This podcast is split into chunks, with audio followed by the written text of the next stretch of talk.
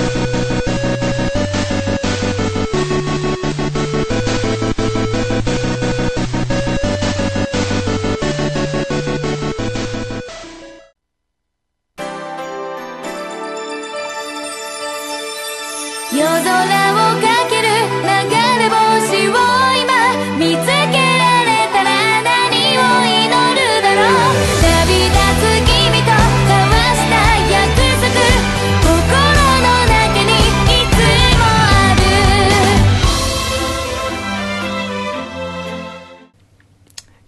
liebe Zuhörer, Mädchen und Kinder und heute auch vor allem mal liebe Mädchen, weil das ist, glaube ich, ein Thema, was auch zur Großteil euch ansprechen wird.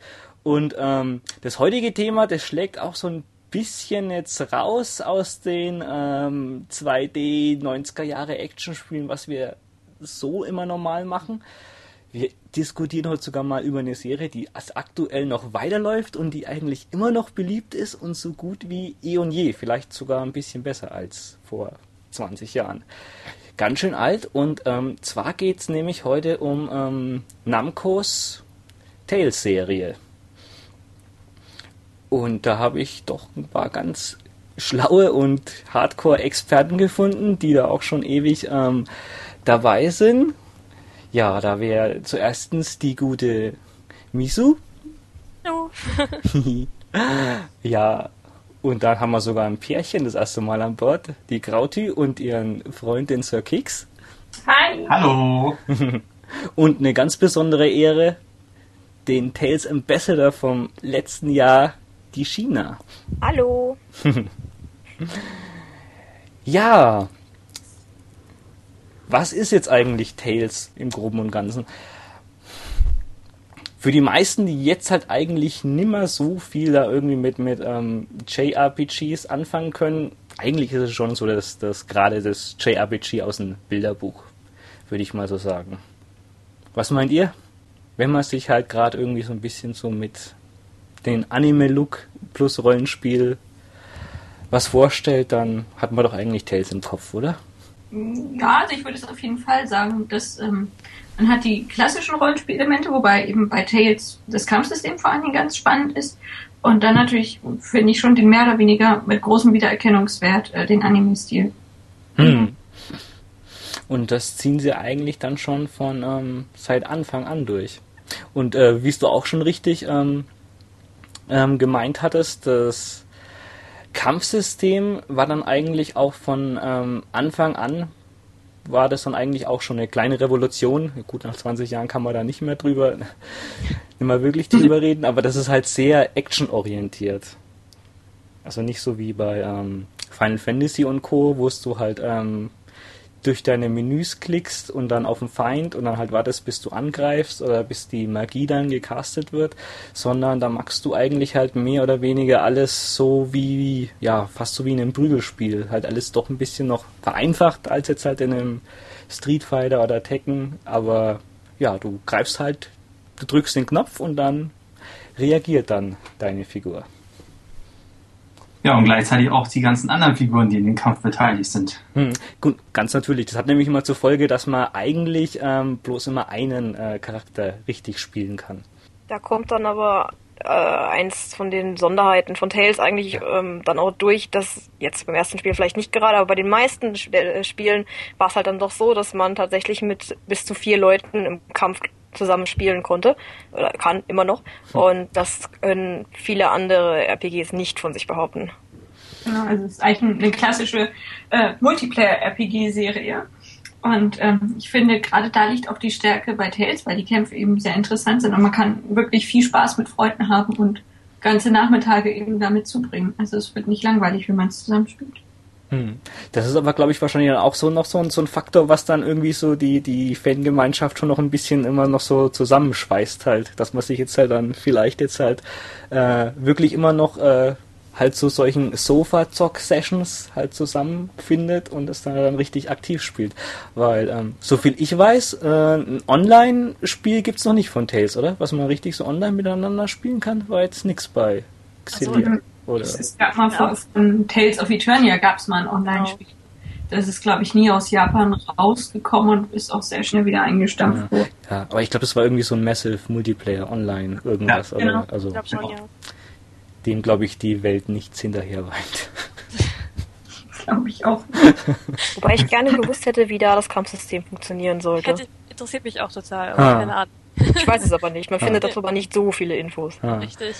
Ja, das ist, war so eine, so eine Zeit, da hat eigentlich immer jeder eigentlich ähm, mal versucht, so ein Multiplayer-Spiel äh, rauszubringen. Da gab's ja das, das äh, absurdeste Zeug auch jetzt irgendwie von, von so Prügelspielen wie, wie King of Fighters gab's auch irgendwie mal was, aber das war dann halt eigentlich auch so das klassische Klick den Feind an und warte und also ich kann mir nicht vorstellen, dass das jetzt auch so actionorientiert ist, wie jetzt die, die eigentliche Serie war. Also von den Bildern, die ich gesehen habe, habe ich mir das so ähnlich vorgestellt, wie das jetzt im neuen Spiel so ist, dass du halt einen Gegner anrennst und dann in einem Kampffeld drin bist, wo andere nicht mehr eingreifen können. Hm. Ich weiß aber nicht, ob das wirklich so gewesen ist. Es sah für mich halt nur so aus, erinnerte mich halt auch ein bisschen an Dotec, wo das so funktioniert hätte. Aha. Aber kann ich von Bildern halt nur so annehmen. Ja, wirklich klar, darüber klar. gelesen habe ich da nicht. Kann man alles nur mutmaßen, weil ist halt auch mal das andere, wenn man on so ein äh, Massive Multiplayer-Ding hat, vom, wenn da die Server tot sind, dann ja, dann ist das Geschichte. Für immer. Wir werden es nicht mehr herausfinden. Es jemanden finden, der es davon erzählen kann. Ja, das wäre echt mal ganz gut. ja gut, aber ich denke mal, bis auf das werden wir alle anderen Teile, denke ich mal, ganz gut so einigermaßen auf die Reihe kriegen, so zumindest. ähm, ja, dann äh, fangen wir mal so ganz grob an. Und äh, ich fange dann sogar noch ein paar Jahre früher an. Also das allererste Spiel, das war eigentlich ähm, 1995, kam das für Super Famicom oder natürlich hier bekannt ähm, für Super Nintendo. Tales of Phanta Fantasia war das von Namco gepublished.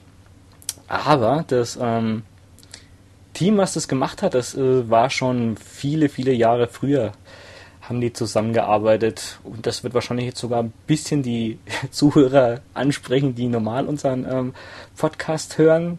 Die haben sie nämlich so Wolf Team haben die sich genannt. Das war jetzt eigentlich auch immer nicht so diese äh, so eine Triple A Spieleschmiede.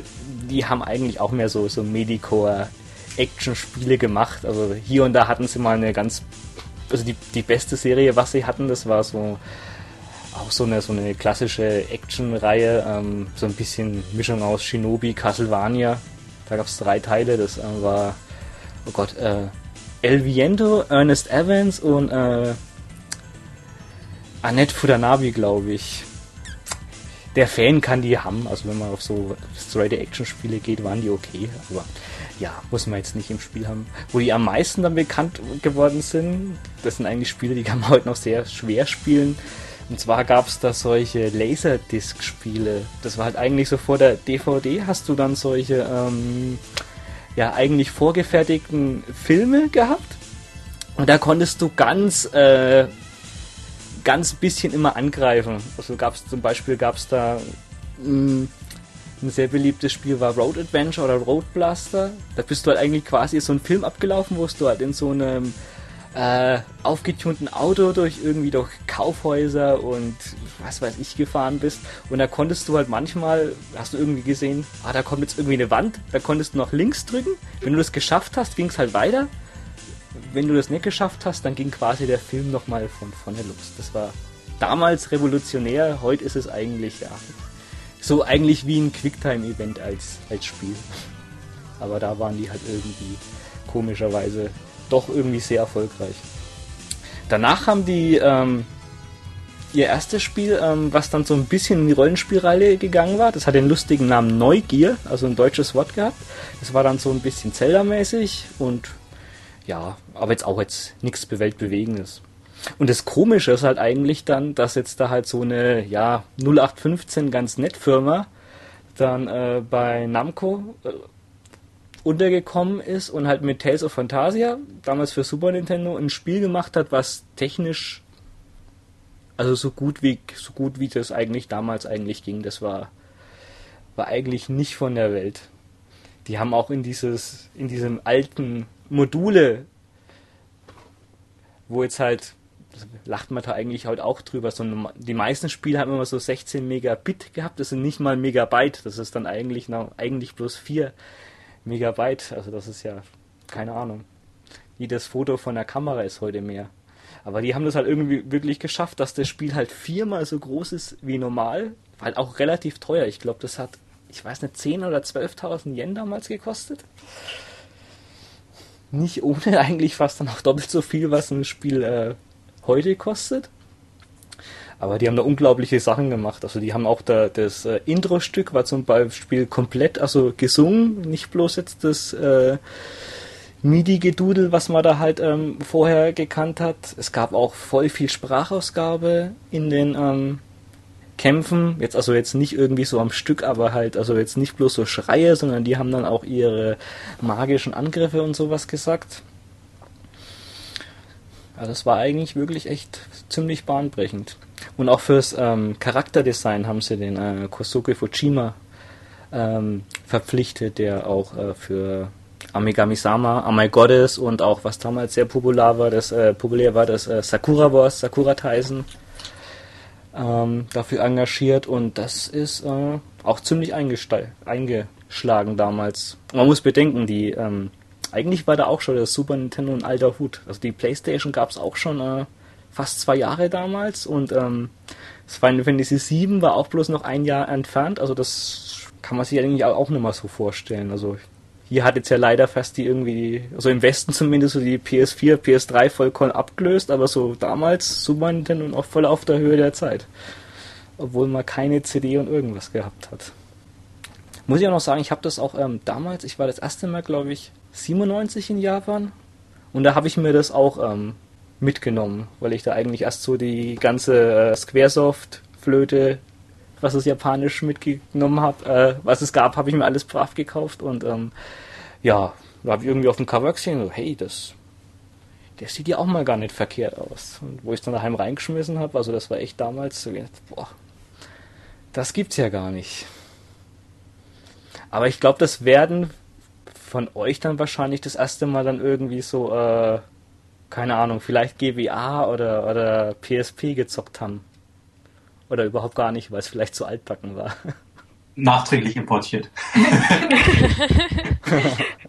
Für PlayStation? Für PlayStation, ja. Ja. Genau.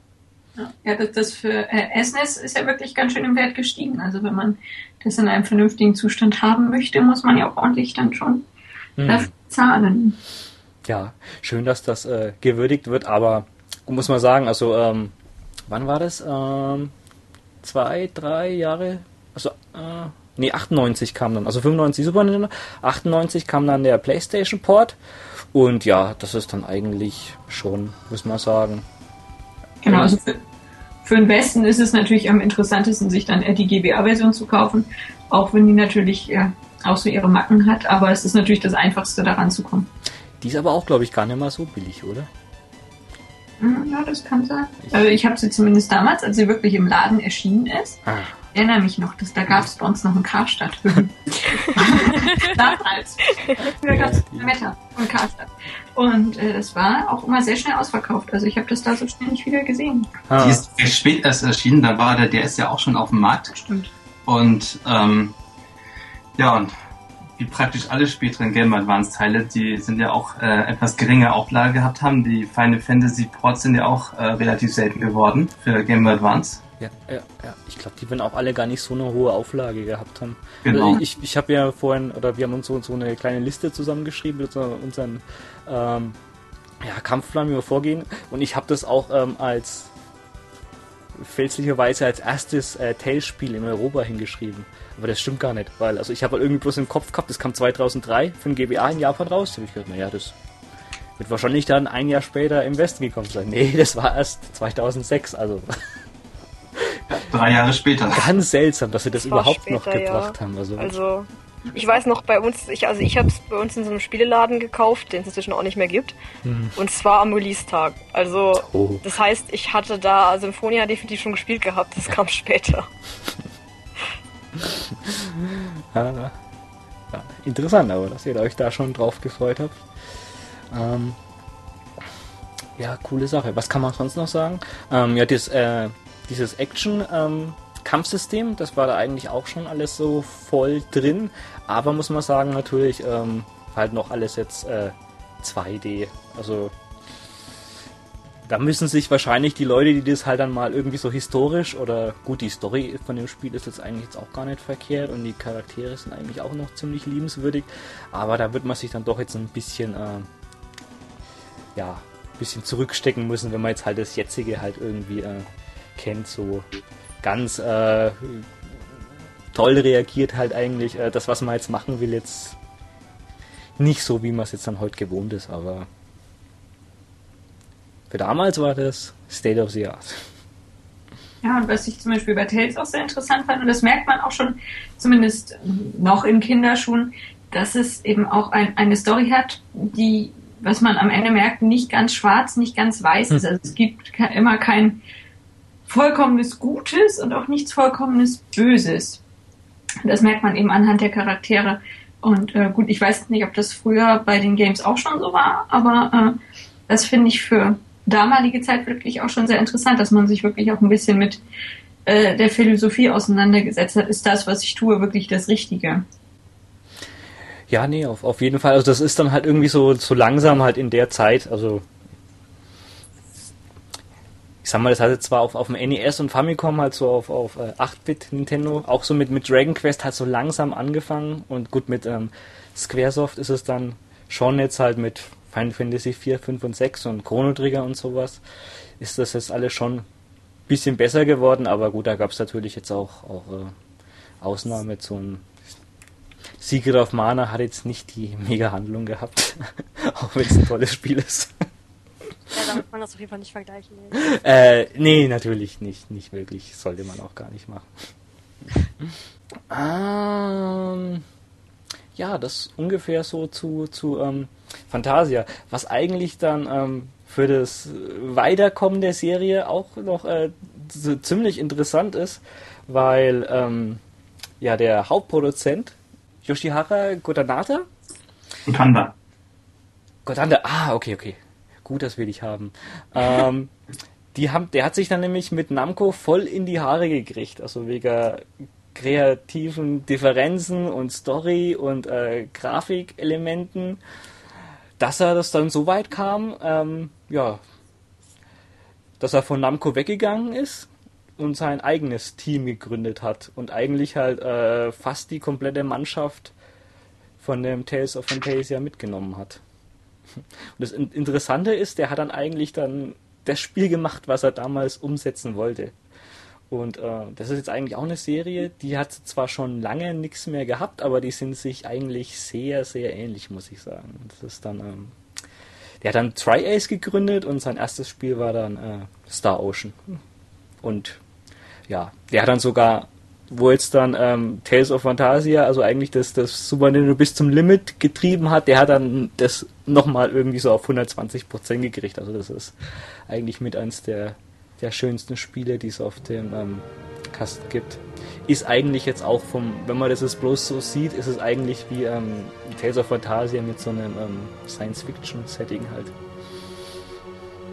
Es ja. würde mich auch mal interessieren, wie, wie stehen denn so die Tales-Fans zu den ähm, Tri-Ace-Zeug? Also vom rein von der Spielmechanik sind die ja doch ziemlich ähnlich. Habt ihr mal Star Ocean gespielt? Also ich mag Star Ocean Till the End of Time unglaublich gerne. Ähm, ist bis jetzt das einzige Star Ocean, was ich wirklich beendet habe. Mhm. Ähm, ja, gefällt mir aber wie gesagt sehr gut und ähm, ja. Also bei mir ist es auch das Einzige, das ich gespielt habe. Ich habe es allerdings aus diversen Gründen nicht beendet. Was nicht heißt, dass es schlecht war, das äh, hat andere Gründe.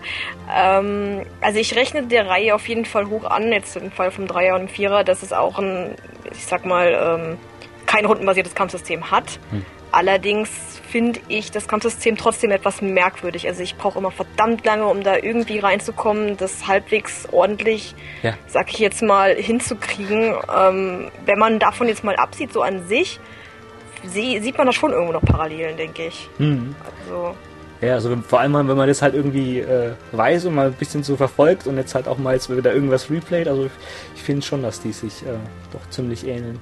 Wobei jetzt halt, ähm, wo ich dir jetzt auch äh, schon recht gebe, also halt so das ähm, Kampf, die Kampfsysteme, die die Tri-Ace halt immer ähm, macht, die sind schon also wirklich sehr, sehr anspruchsvoll. Jetzt, also gerade auch beim, beim, beim äh, letzten Star Ocean, dem vierten Teil, habe ich so das Tutorial gemacht gehabt, kann ich mich noch erinnern, und ich habe eigentlich überhaupt gar nichts verstanden. Ich muss das noch, noch dreimal machen, aber wenn du das halt dann wirklich so verinnerlicht hast, also ist, ist das wirklich fantastisch, aber es ist das ist gut zu wissen, weil ich habe im vierten Teil das nur mal kurz eingelegt ja. und ich habe das Tutorial sowas von nicht verstanden. Ja. Ich bin da einfach mal total weggestorben und dann gedacht, Spiel, was willst du von mir?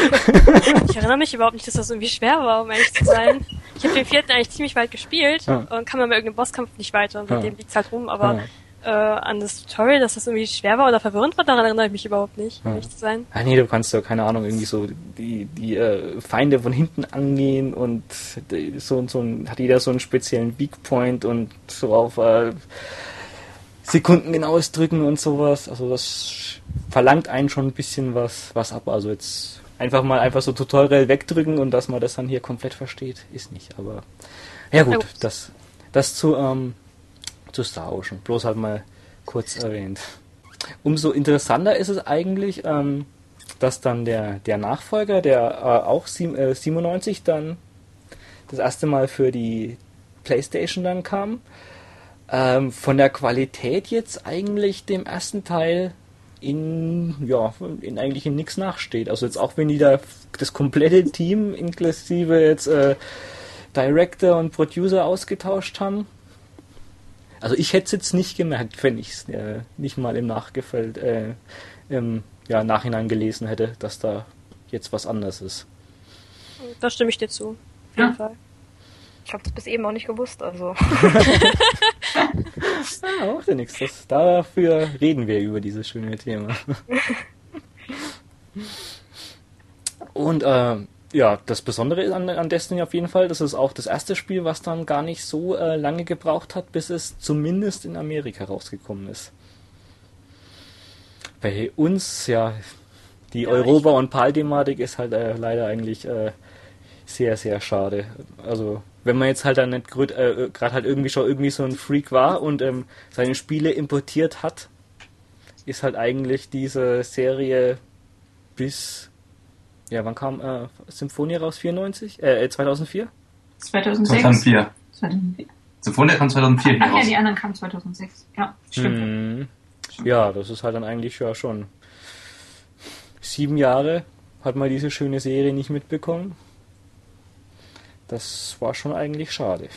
Ja, und sehr, sehr viele Fans wünschen sich eigentlich, dass auch Destiny endlich mal äh, offiziell hier erscheint. Ja. Und ähm, ja, die PSX-Version, die ist auch ganz schön teuer, die US-Version. Ja, also gerade die ganzen, ganzen ähm, PlayStation 1 also lokalisierten Spiele, also da geht, glaube ich, unter 100 Euro geht da, glaube ich, nicht viel, wenn man die halt äh, mit Verpackung und Anleitung will. Teuer geworden. Hm. Ähm. Ja, woran ich mich noch äh, gut erinnern kann, an die, die, die Magazine, die das ähm, damals halt eigentlich so regulär getestet haben, wo das rausgekommen ist. Die haben den Spiel unglaublich so angekreidet, dass es halt, also dass die Grafik überhaupt nicht mehr zeitgemäß ist. Weil, ja, das war dasselbe Jahr, wo, wo ähm, Final Fantasy VII rausgekommen ist. Und das sah halt jetzt eigentlich immer noch aus wie jetzt ein sehr gutes Super Nintendo-Spiel in Anführungszeichen, aber da war halt eigentlich gar nichts 3D. Also nichts Polygon-Grafik, alles halt noch so diese ähm, 2D-Pixel-Grafik, die man halt eigentlich mehr vom Super Nintendo kennt. Ja, aber ich meine, das, das, sehen wir ja heute noch, dass Leute immer wieder unzufrieden sind mit Grafik. Ja, ja, klar. Es, es, äh, es hat sich eigentlich immer nie groß irgendwas was geändert nicht. an der Ich finde das nicht, dass Leute das früher angekreidet haben. Also, aber ich würde jetzt nicht sagen, dass es, dass es deswegen schlecht, äh, schlecht ist an Destiny. Nee, nee, auch, auch sehr, sehr lustig finde ich persönlich ja äh, FF7 gerade jetzt FF7. Ja. Also, das fand ich damals schon nicht besonders schön. Also da habe ich doch, da habe ich doch lieber meine meine meine 2D Pixel äh, Männchen als dieses Pseudo Polygon Zeug. Was auch wieder komisch aussieht. Ja, die, das Problem ist, dass die Amerikaner, also es liegt ja häufig an den Amerikanern, dass ja Technik äh, bis zum Maximum ausgereizt werden sollte. Mhm. Und als es damals 3D gab, war das, glaube ich, das Nonplusultra. Also Final Fantasy VII ist, glaube ich, auch deswegen viel im Kopf äh, geblieben. Also die, die Grafik ist, wenn man es heute sehen würde, würde man denken, oh mein Gott, äh, denkt man immer noch. Aber äh, für viele war das einfach, wow, es ist 3D cool und ich will nichts anderes mehr. Also zumindest das wurde ja auch wirklich vermarktet. Und ich stimme dem eigentlich auch zu, dass ich lieber äh, niedliche Dot-Sprites habe, anstatt eben wirklich so äh, Kastenfiguren. hm. Ja, ganz genau. Das ist nämlich jetzt eigentlich das Kuriose, wo man jetzt dann das eigentlich äh, ja 15, 20 Jahre später sieht, sieht eigentlich das Spiel jetzt halt immer mit dieser Grafik, die jetzt halt damals eigentlich wunderschön war, die sieht halt, halt eigentlich immer noch richtig toll aus, weil die sich da Mühe gegeben haben und das ist halt eigentlich mehr so, so zeitlos und äh, wie ihr jetzt da genau richtig gemeint habt, also Final Fantasy VII jetzt zu spielen mit dieser Polygongrafik ohne Texturen, die jetzt halt da irgendwie aus sieben, acht Teilen bestanden ist, das ist jetzt für mich hart. Also da muss ich mich wirklich jetzt irgendwie reinspielen. Aber jetzt so das Oldschool Tales of Destiny, kein Problem. Ja, das stimmt. Sieht es altert einfach anders. Denn äh, heute gibt es ja auch manche Entwicklungsstudios, die auch so ein bisschen auf Retro setzen. Und natürlich passt sich das immer den aktuellen Geschmäckern an, aber es ist trotzdem wirklich ganz ähnlich. Ne? Mhm. Ja, ja. Ganz genau. Aber die haben dann trotzdem das Medium, wo das drauf gelaufen ist, haben sie dann eigentlich auch ganz gut genutzt, weil die hatten jetzt ja das erste Mal eine CD mit riesen viel Platz im Gegensatz zum Modul. Und da haben sie dann halt echt bei den Anime-Sequenzen, Zwischensequenzen, da haben sie sich mächtig Mühe gegeben. Weil die waren auch ähm, von, von äh, Production IG, waren die äh, produziert. Halt auch die jetzt, ähm, ja damals waren die äh, wahrscheinlich am meisten für Ghost in the Shell bekannt. Meine Herren. Also ich habe mir jetzt auch erst letztens den Vorspann wieder angeschaut. Und das ist auch, äh, finde ich, sehr interessant. Also die, der, der ähm, Anime-Stil ist eigentlich denn, der hat bei vielen aus der Spielen der Zeit immer noch so voll diesen ähm, 90er Jahre Look, wo halt irgendwie so die Augen so ein bisschen äh, seltsam mit der heutigen Zeit äh, irgendwie vergleichbar sind. Aber das sieht jetzt eigentlich fast so aus, als ob es, ja, keine Ahnung, vor drei, vier Jahren rausgekommen ist. Fand ich. Also die hatten den Stil da schon voll. Also waren moderner als die meisten zumindest. Ja, das stimme ich zu. Ja. Mhm. Und auch, ähm, das war das erste Tales, was man im Multiplayer zocken konnte. Da war das zwar noch ein bisschen umständlicher, da hat man so ein komisches Bonus-Item gebraucht, das man erst dann irgendwie, äh, musste man glaube ich so auf jeden Fall zwei Stunden spielen, glaube ich, bis man das bekommen hat. Aber das war dann möglich, das war, äh, was so war, irgendwie so ein spezieller Ring war das, den man da erst finden musste, aber gut. Wo Immer wir gerade dabei sind, bei äh, Ring Tatooine war das erste. Es war auch das erste Tales of Game, was Skits hatte. Richtig, ja, wichtig. Was ja ein sehr wichtiger Bestandteil der Tales-Serie ist. Zwar waren die damals nicht per Knopfdruck abrufbar, sondern man musste auf der World Map rumstehen und nichts tun und irgendwann wurde, kam dann einfach das Gespräch. Hm.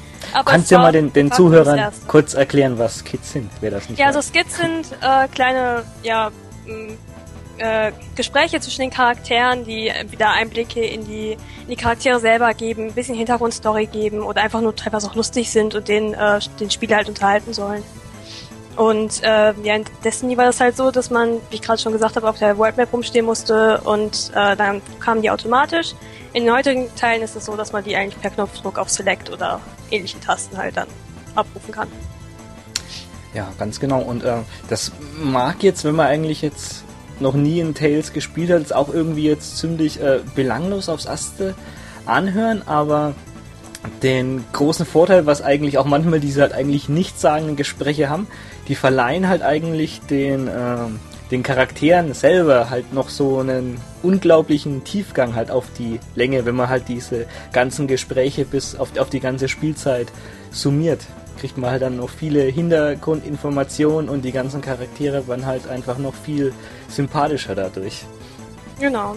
Ja. Ich finde, das ist halt ein großer, ähm, großer Pluspunkt für die Tales of Reihe. Ja, muss man natürlich jetzt auch ähm, sagen, ähm, so die, ähm, die, die äh, meisten Tales-Spiele haben jetzt zwar schon also eine richtig gut geschriebene Story und sowas, aber also das, das Haupt, Hauptaugenmerk ist jetzt dann eigentlich dann, würde ich, also für mich auf jeden Fall halt also das Zusammenspielen der, der Charaktere durch die Handlung, als jetzt der, der Plot jetzt selber. Ja, ja, das stimmt. Ganz häufig ist es tatsächlich so, dass äh, der Plot eher, äh, ja, eher so zweitrangig ist. Es, das Witzige häufig ist ja tatsächlich eher die, die Interaktion zwischen den Charakteren, gerade in den Skits. Das, das ist ja vom Smalltalk bis, ja, bis sonst wohin äh, gibt es da wirklich auch bestimmte Sachen, die den Charakter dann erst richtig sympathisch machen oder äh, er fühlt sich dadurch, finde ich, manchmal auch etwas realistischer an. Weil, weil sie wirklich teilweise von, von Kochen oder sonstigen hm. reden. Und äh, ja, das ist echt ganz spannend. Ja, genau. So geht mir definitiv auch so. Also ich wurde auch mal gefragt, was mir das Wichtigste in Tales-Spielen ist. Und ich, abgesehen davon, dass ich das, also dass für mich das Gameplay eine große, große Rolle eigentlich spielt, also das Kampfsystem jedenfalls, hm. habe ich dann gesagt, also ich glaube, wenn ich mich da entscheiden müsste zwischen den Charakteren und der Story, dann sind die Charaktere mir wichtiger. Mhm. Also, dass da das Zusammenspiel stimmt, weil mit denen muss ich mich im Endeffekt irgendwo anfreunden können. Dann ist es auch nicht so schlimm, wenn die Story vielleicht ein bisschen mehr Klischees hat oder nicht ganz so super toll ist, sag ich jetzt mal. Richtig, deswegen kann ich auch ganz klar sagen, dass Destiny mein Lieblingstales ist. Oh, okay. cool, cool. Ja, ja, nee, das, das ist dann äh, nämlich also wirklich halt, also die, äh, wie, wie halt dann die äh, Charaktere über die Zeit so zusammengeschweißt werden. Das ist jetzt eigentlich auch so genau das, ähm, was, was jetzt auch im, im Westen durch dieses ganze ähm, US-Serienphänomen äh, irgendwie auch so entstanden ist was jetzt früher halt die Leute auch nicht so geguckt haben, aber da ist jetzt eigentlich ja meistens jetzt auch die äh, Handlung jetzt durch die komplette jetzt äh, Serie, keine Ahnung, ob das Dexter oder irgendwas ist, äh, jetzt auch nicht so gut, aber das sind halt auch die Charaktere sind halt auch richtig gut geschrieben. Und wenn jetzt dann mal so eine Folge nicht so ganz so toll ist, kann man das wegstecken, weil man hat halt trotzdem viel Spaß mit denen. Oder ist ja mit einer Anime, ist, äh, mit einem guten Anime jetzt auch nicht anders. Also das sind die Charaktere schon eigentlich ja. wirklich wichtig. Ja, weil du kannst, also ich kann bei einem Anime eigentlich, also ich kann manchmal auch darüber hinwegsehen, dass die Charaktere schwächer sind, wenn die Story wirklich sehr gut hm. ist. Aber andersrum funktioniert es besser. Hm. Also wenn die Charaktere gut sind, kann ich eher über die Story hinwegsehen und dann gucke guck ich doch eher weiter. Wenn es mich wirklich nur für die Story interessiert, dann muss es wirklich schon sehr, sehr gut sein. ja, ich glaube, da sind wir uns einig. Von, von den meisten ähm, Tales-Spielen äh, gibt es ja auch ähm, eigentlich immer noch meistens jetzt Remakes, halt später nochmal für, für andere Systeme so ein bisschen abgedatet, aber das Destiny 1 ist da eine riesengroße Ausnahme. Da gab es später nochmal ähm, ein Update davon, das schießt eigentlich so ziemlich an den alles den Vogel ab. Deswegen dann. Hm. Später mehr. Nach Destiny 1 kam dann Tales of Eternia 2000 für die PS1 und ja, da sind sie ein bisschen so von dieser, ähm, von dieser Super Nintendo Pixel Grafik weg. Es war zwar eigentlich jetzt auch, äh, oh Gott, ich glaube bis auf die äh, Oberlandkarte, die war jetzt glaube ich schon richtig 3D. Äh, sind sie aber bei der 2D-Grafik schon geblieben, aber die waren dann jetzt halt alle dann schon so richtig äh, proportioniert, die Charaktere. Also nicht mehr diese SD-Kopffüßler, sondern ja, hat jetzt halt dann mehr so den, den normalen Anime-Look gehabt. Tales of Eternia ist auch auf drei Discs erschienen. Ja, ja, ja, ja, ja, ja. Stimmt, das war damals auch äh, gut, dass du sagst, so für viele irgendwie so, so, so, ein äh, Kaufargument. Was halt auch noch damals so von, von Final Fantasy VII, was halt auf drei CDs oder acht dann auf vier DVDs war, äh, CDs war, das war dann halt auch irgendwie schon war eigentlich kompletter Schwachsinn, aber das hat, man hat halt irgendwie dann manchmal gedacht, dass man irgendwie mehr bekommt. Obwohl das dann nur in Anführungszeichen halt dann die, äh, die äh, Zwischensequenzen halt waren. Aber gut, die sind ja bei Tales eigentlich immer dann schon durchgängig äh, schön anzusehen. Und da haben sie das Kampfsystem jetzt auch schon so ein bisschen, äh, was ist ein bisschen gehörig aufgemöbelt. Also das war jetzt zwar eigentlich schon auch noch immer, also dieses Ah, fuck, wie nennt man das? das dieses One-Line, glaube ich, oder? Oder Single? Motion Single? ah, nee, da, Nochmal Single Link? Oder irgendwie? Äh, Linear Motion Battle System. Linear Motion Battle System. Im Fall von Eternia kam dann das Aggressive vor den Namen, das weiß ich sogar zufälligerweise. okay. Massives Tastendrücken. Nein, das ist damit nicht gemeint.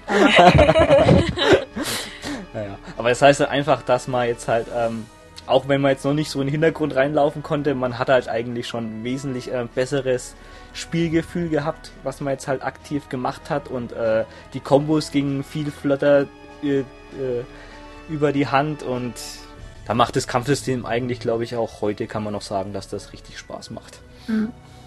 Also es ist verglichen mit neueren natürlich immer noch ziemlich schwerfällig, aber es macht einen riesen Unterschied, dass man jetzt plötzlich mehr als eine Einser-Kombo hinlegen konnte. genau, richtig. Deswegen auch drei Discs. Nein, aber Für die Kombo-Anzahl. Nein, das Interessante dabei fand ich, äh, es gibt einen Charakter, äh, ähm, die kann äh, Elementargeister beschwören. Das zieht sich hier sowieso durch die ganze äh, Tales-Serie. Und bei Eternia fand ich es echt ganz spannend, dass man, ähm, da gab es so, so ein Gefäß quasi für, für die Elementargeister.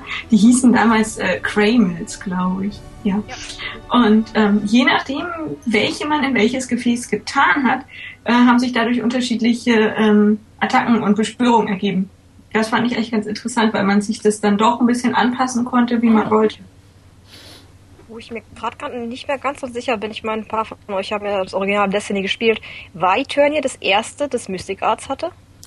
Oder hatte das originale Destiny auch schon welche? Ich glaube nicht. nee, das glaube ich auch nicht. Also zumindest, zumindest das mit den Kramels, äh, um auf Eternia zurückzukommen, das war damals zumindest in der PSP-Version. Bei äh, der ja, nein, die richtige, eine richtige Mystic-Art in dem Sinne hatte sowieso nur der Hauptcharakter. Ja. Spät in der Story. Ich weiß auch nicht, ob das im Original schon ja. hatte. Und das war auch storybedingt. Ja, es war storybedingt, ja. Ja. Also von der Animation her eigentlich schon das, was später dann auch andere Charaktere einsetzen konnten. Also. Ich habe genau. nachgeguckt, Destiny hatte keinen. Okay. Hm. Ja, also so eine Mystic, Mystic Art ist, ist, im Groben sowas, wie man jetzt aus, aus Final Fantasy so, so ein Limit Breaker oder so, so ein Super Special dann. Mhm. Quasi. Ich glaube, er damit hatte Symphonia dann ja sogar angefangen, in der Gamecube-Version. Ähm, da hatte ja auf jeden Fall der Hauptcharakter eine, aber die war auch äh, hat man, glaube ich, eher nur mehr oder weniger durch Zufall mal aktivieren können. Oder viele wussten das auch gar nicht. Und später ähm, in der PS2-Version, die ein bisschen erweitert wurde, da hatte das meiner Meinung nach jeder Charakter. Da hatte die jeder, aber bei Symphonia haben die äh, sowieso noch ganz schwierige Voraussetzungen gehabt. Ja. Wobei angefangen hat, das Destiny 2, ne? 2, genau. Ja. ja. Die Blast Calibers. Ja, und Destiny 2 waren die auch wirklich einfach zu benutzen und jeder hatte ja. auch eine. Ja. In Eternia war das eigentlich so ziemlich auf Weed beschränkt. Also und eben relevant, aber halt auf ihn beschränkt. Ja.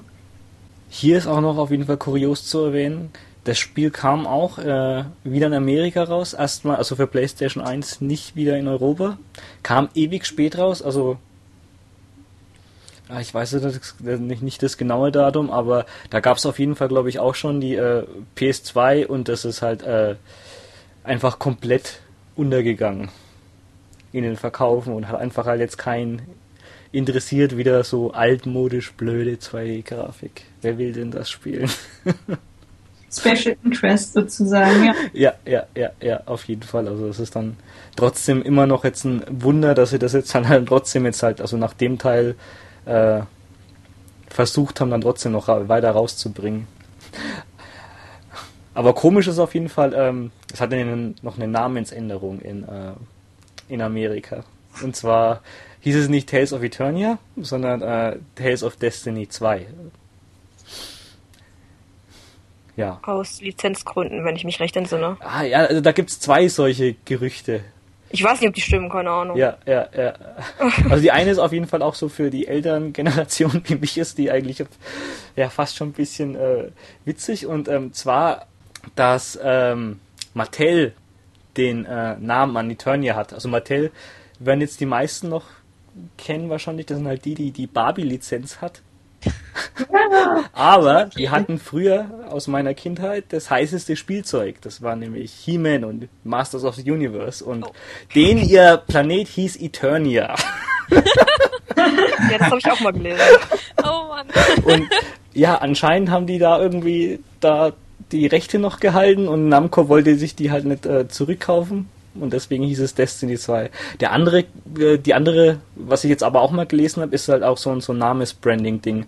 Weil also der, der erste Teil muss dann so im ähm, Nachhinein doch so ein kleiner Überraschungshit gewesen sein. Das hat dann doch seine Anhängerschaft gefunden und ähm, ja, das hat ja auch eigentlich schon mal ähm, auch äh, Square damals mit ähm, diesen ähm, gab es ja auch, dass Final Fantasy IV eigentlich Final Fantasy II war und dann Final Fantasy V gab es nicht, auch für Final Fantasy VI und es war dann Final Fantasy III. Das ist halt, ja. Und da soll noch jemand durchblicken. Genau. Es ist nicht einfach, aber gut. Zum ich Glück das Schöne bei Eternia war wenigstens, dass die Schrift immer noch die Eternia-Schrift war. Schon halt Destiny 2, aber die Schriftart war die gleiche. Ja, also ja. sticht dann trotzdem. Das war immerhin in römischen Zahlen. Also noch ein bisschen höher. Ja, ja, genau. Bisschen hinaus, ja. Das Seltsame ist aber dann, ähm, es kam dann nämlich später auch noch, ähm, ja, ja, so ein richtiges Remake kann man nicht sagen, eine PSP-Version. Die kam dann komischerweise aber nicht in Amerika raus. Die war dann zumindest halt lokalisiert englischsprachig, war die ähm, Europa exklusiv. Und da hieß es dann wieder Tales of Eternia, wie es sein sollte. Wahrscheinlich wollten die dann nicht unbedingt jetzt noch sagen, ja, nee, jetzt bringen wir es in Amerika auch noch unter dem richtigen Namen. Und ach, eigentlich hatte die das Game ja schon, ist doch dann egal. Dann hätten sie es ja nochmal umbenennen können. Dann hätten sie es ja wieder Destiny Römisch 2 nennen können. ja, Two Part Two. Also ich weiß es nicht. Ich meine, der Publisher war ja Ubisoft. Oh Gott, ja, stimmt ja. also ja vielleicht haben die einfach gedacht, ja gut, warum jetzt die Mühe noch für Amerika machen oder so. Nee, ich weiß es nicht. Ah, ja, das, stimmt, das kann, das kann auch sein, dass da jetzt Namco gar keinen Bock hatte, das irgendwie nochmal zu, zu ähm, publishen und Ubisoft hat damals auch, glaube ich, schon hier und da den anderen, äh, ich glaube, die haben auch Grandia und sowas damals äh, für PlayStation 1 und PlayStation 2 gebracht gehabt. Also in Tales-Spielen haben sie Eternia und Wedding Mythology mhm. ausgebracht. Ah, okay, das. Ich habe mal, ich habe mal gehört oder gelesen, ja dass ja Sony mal eine Politik hatte, keine 2D-Spiele. Und das war zu der Zeit, glaube ich, auf PSP ganz, äh, hatten die knallhart durchgesetzt. und dass es deswegen nicht in Amerika erscheinen konnte. Hast du recht, das, das war eigentlich, ja. ähm, das war eigentlich auch schon zu, zu PS1 ähm, Zeit war das auch und äh, PS2 auch. Also wenn, wenn ich mir das jetzt überlege, ist eigentlich ein Wunder, dass da, wie das da irgendwie Destiny geschafft hat. Also die wollten halt eigentlich halt schon immer irgendwie halt äh, Sony, dass man halt so 3D modern sein wollte und so dieses altbackene 2D-Mist, den will doch keiner mehr. Ja, haben sie viele Leute gehasst damals, zu Recht. Hm. Aber es ist trotzdem halt gut. Wer, wer sich jetzt halt noch das äh, Eternia holen will, Problem halt, also die, die uh, US-Version, die kostet auch inzwischen Scheißgeld. Ich glaube, das ist noch ein bisschen teurer als äh, Destiny 1 kann halt auf die PSP-Version zurückgreifen. PSP-Version wäre für die meisten sowieso einfacher, weil die PSP keine Region Lock hat. Ja, ja hm, eben. Wenn, dann muss man dann, ja, so Importkonsole anzuschaffen oder halt dann, ja, über Emulator ist halt, ja, so eine Sache. Ich glaube, da ist wirklich dann die PSP-Fassung die beste gibt bestimmt mal ein paar Amerikaner, die das gemacht haben, damals, als es hier in Europa erschienen ist. Ja, das ist ja nämlich eigentlich so, dass, dass äh, sowas passiert ja eigentlich normal nie, dass da, dass es in Europa was exklusiv gibt. Das ja, passiert schon. Ja, aber. Es passiert selten, aber es passiert. Alle, alle Schaltjahre, also es gibt ja. Man wundert sich immer alle, warum. schon, also ja. Also ich meine, ja, das passiert echt tatsächlich auch immer noch, aber halt selten. Ja, ja. Also jetzt inzwischen eigentlich fast schon ein bisschen mehr. Also früher gab es da, was weiß ich, dieses Terranigma für das Super Nintendo, was es hier bloß gab, das, da war jeder drauf neidisch, aber. das letzte, an das ich mich erinnere, ist halt die, die Wii-Version von ähm, Zero, dem zweiten Spiel, also Fatal Frame. Ganz genau. Die bei uns halt Project Zero heißt und die gibt's halt hier und in Amerika gibt's die nicht. Nein, die gibt's nicht. Warum? Weiß ich nicht. Ja, das ist sind immer so die, die Mysterien, wenn halt immer so der Publisher für jedes Land immer was anderes ist halt so. Namco Europa ist nicht Namco Amerika, ist nicht Namco Japan, ist bei Nintendo halt nicht anders. Ja, oder halt wer es halt da damals gepublished hat. Komischerweise Ubisoft. Hätte ich jetzt auch nicht auswendig gewusst. Aber in Japan kam danach ähm, Tales of Eternia kam dann das richtige Tales of Destiny 2. vielleicht hatte das ja vielleicht so einen versteckten Hintergrund, wer weiß. ja, wenn, wenn sie das gebracht hätten, mich jetzt ge sehr interessiert, wie sie das genannt hätten. Aber gut, dazu kam es leider nicht. Ähm, ja, und das war das erste Tales für die ähm, ganz modern für die PS2 2002. Und immer noch bis heute das erfolgreichste Tales-Spiel in Japan. Finde ich schwierig. Also ich habe mich eben sehr, sehr damit auseinandergesetzt. Nee, ich doch, doch. finde so unterschiedliche Verkaufszahlen dazu. Ja. Was, was, hast du gesehen? Also ich habe mal irgendwie so um die, äh, weiß nicht, 850.000. Äh, ja, wie gesagt, ich habe zum Beispiel ich habe auch Zahlen gefunden für, ähm, sage ich jetzt mal, produzierte Einheiten und tatsächlich verkaufte Einheiten ja. und die Zahlen sind überall anders. Aha. Aber die meisten, die ich gefunden habe, da war Destiny doch noch ein bisschen höher als Destiny 2. Aha. Okay. Kann aber sein, dass die teilweise schon die, die US-Verkaufszahlen mit reingerechnet haben. Hm, hm. Das weiß ich jetzt nicht. Ah. Ja gut, aber... Zählt ja auch das Remake mit dazu.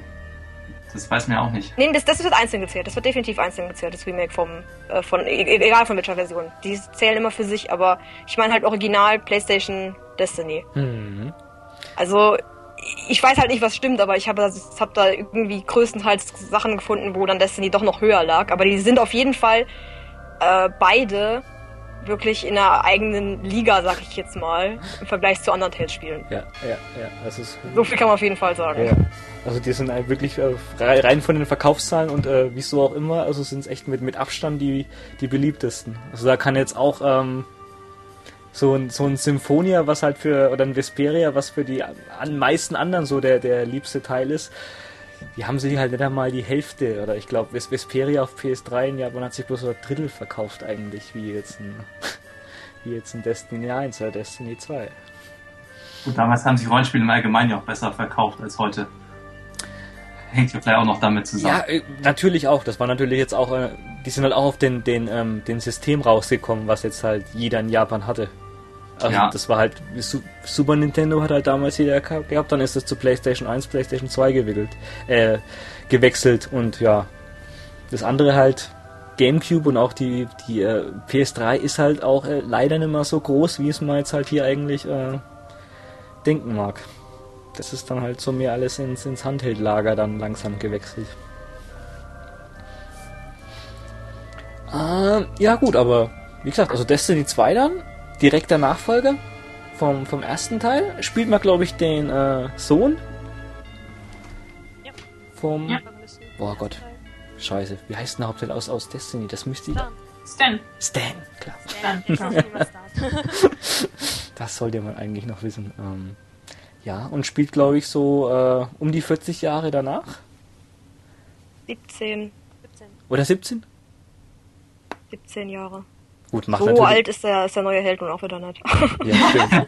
das sieht man immer halt die, die Mädchen wollen hier junge Burschen. er ist ein bisschen sehr jung, oder? ja gut, 16, 17 ist doch das ganz normale JRPG. 17 oder 16. Also 17 ist er nicht, aber... 18 hm, ist mir ja schon steinalt, das geht ja nicht. ähm, 15. 15, ne? 15, ja. Gut. Ich dachte noch, der gehört zu einer, also zu den, zu der Reihe der super jungen, sag ich jetzt mal, Tales-Helden. Ja. Weil es gibt nicht so viele, die 15 sind. ja, da kennt ihr euch aus. ah. Ja, und da war eigentlich auch wieder äh, haben sie eigentlich das weitergezogen, was sie so äh, am besten gekonnt haben, weil jetzt halt genau wie jetzt ähm, das Destiny 1 halt äh, eigentlich so ein Super Nintendo Spiel mit mega geiler Grafik war, halt in dem 2D-Look, war das jetzt dabei bei Destiny 2 auch. Also die haben halt eigentlich äh, diese starren ähm, Render-Hintergründe, die aber super detailliert waren, genommen und haben halt auch also die, die ganzen 2D ähm, Sprites nochmal eine ganze Ecke verbessert dass das auch am Ende sehr schön aussah. Ist natürlich jetzt auch interessant, so im, im ähm, krassen Gegensatz. Also ich glaube, das äh, Final Fantasy X war dann auch nicht wirklich weit weg und die haben dann auch bald wieder erstmal voll auf äh, Technik und Render und weiß weiß ich halt gesetzt halt mehr immer so diese Effekthascherei. Aber Tales ist eigentlich so seit Anfang an, die setzen lieber immer darauf, was sie erstmal gut können und entwickeln das weiter. auf jeden Fall. Ähm, ich kann mich gerade irren, aber war Destiny 2 nicht auch das Tales mit der ersten 3D World Map? Ich glaube ja.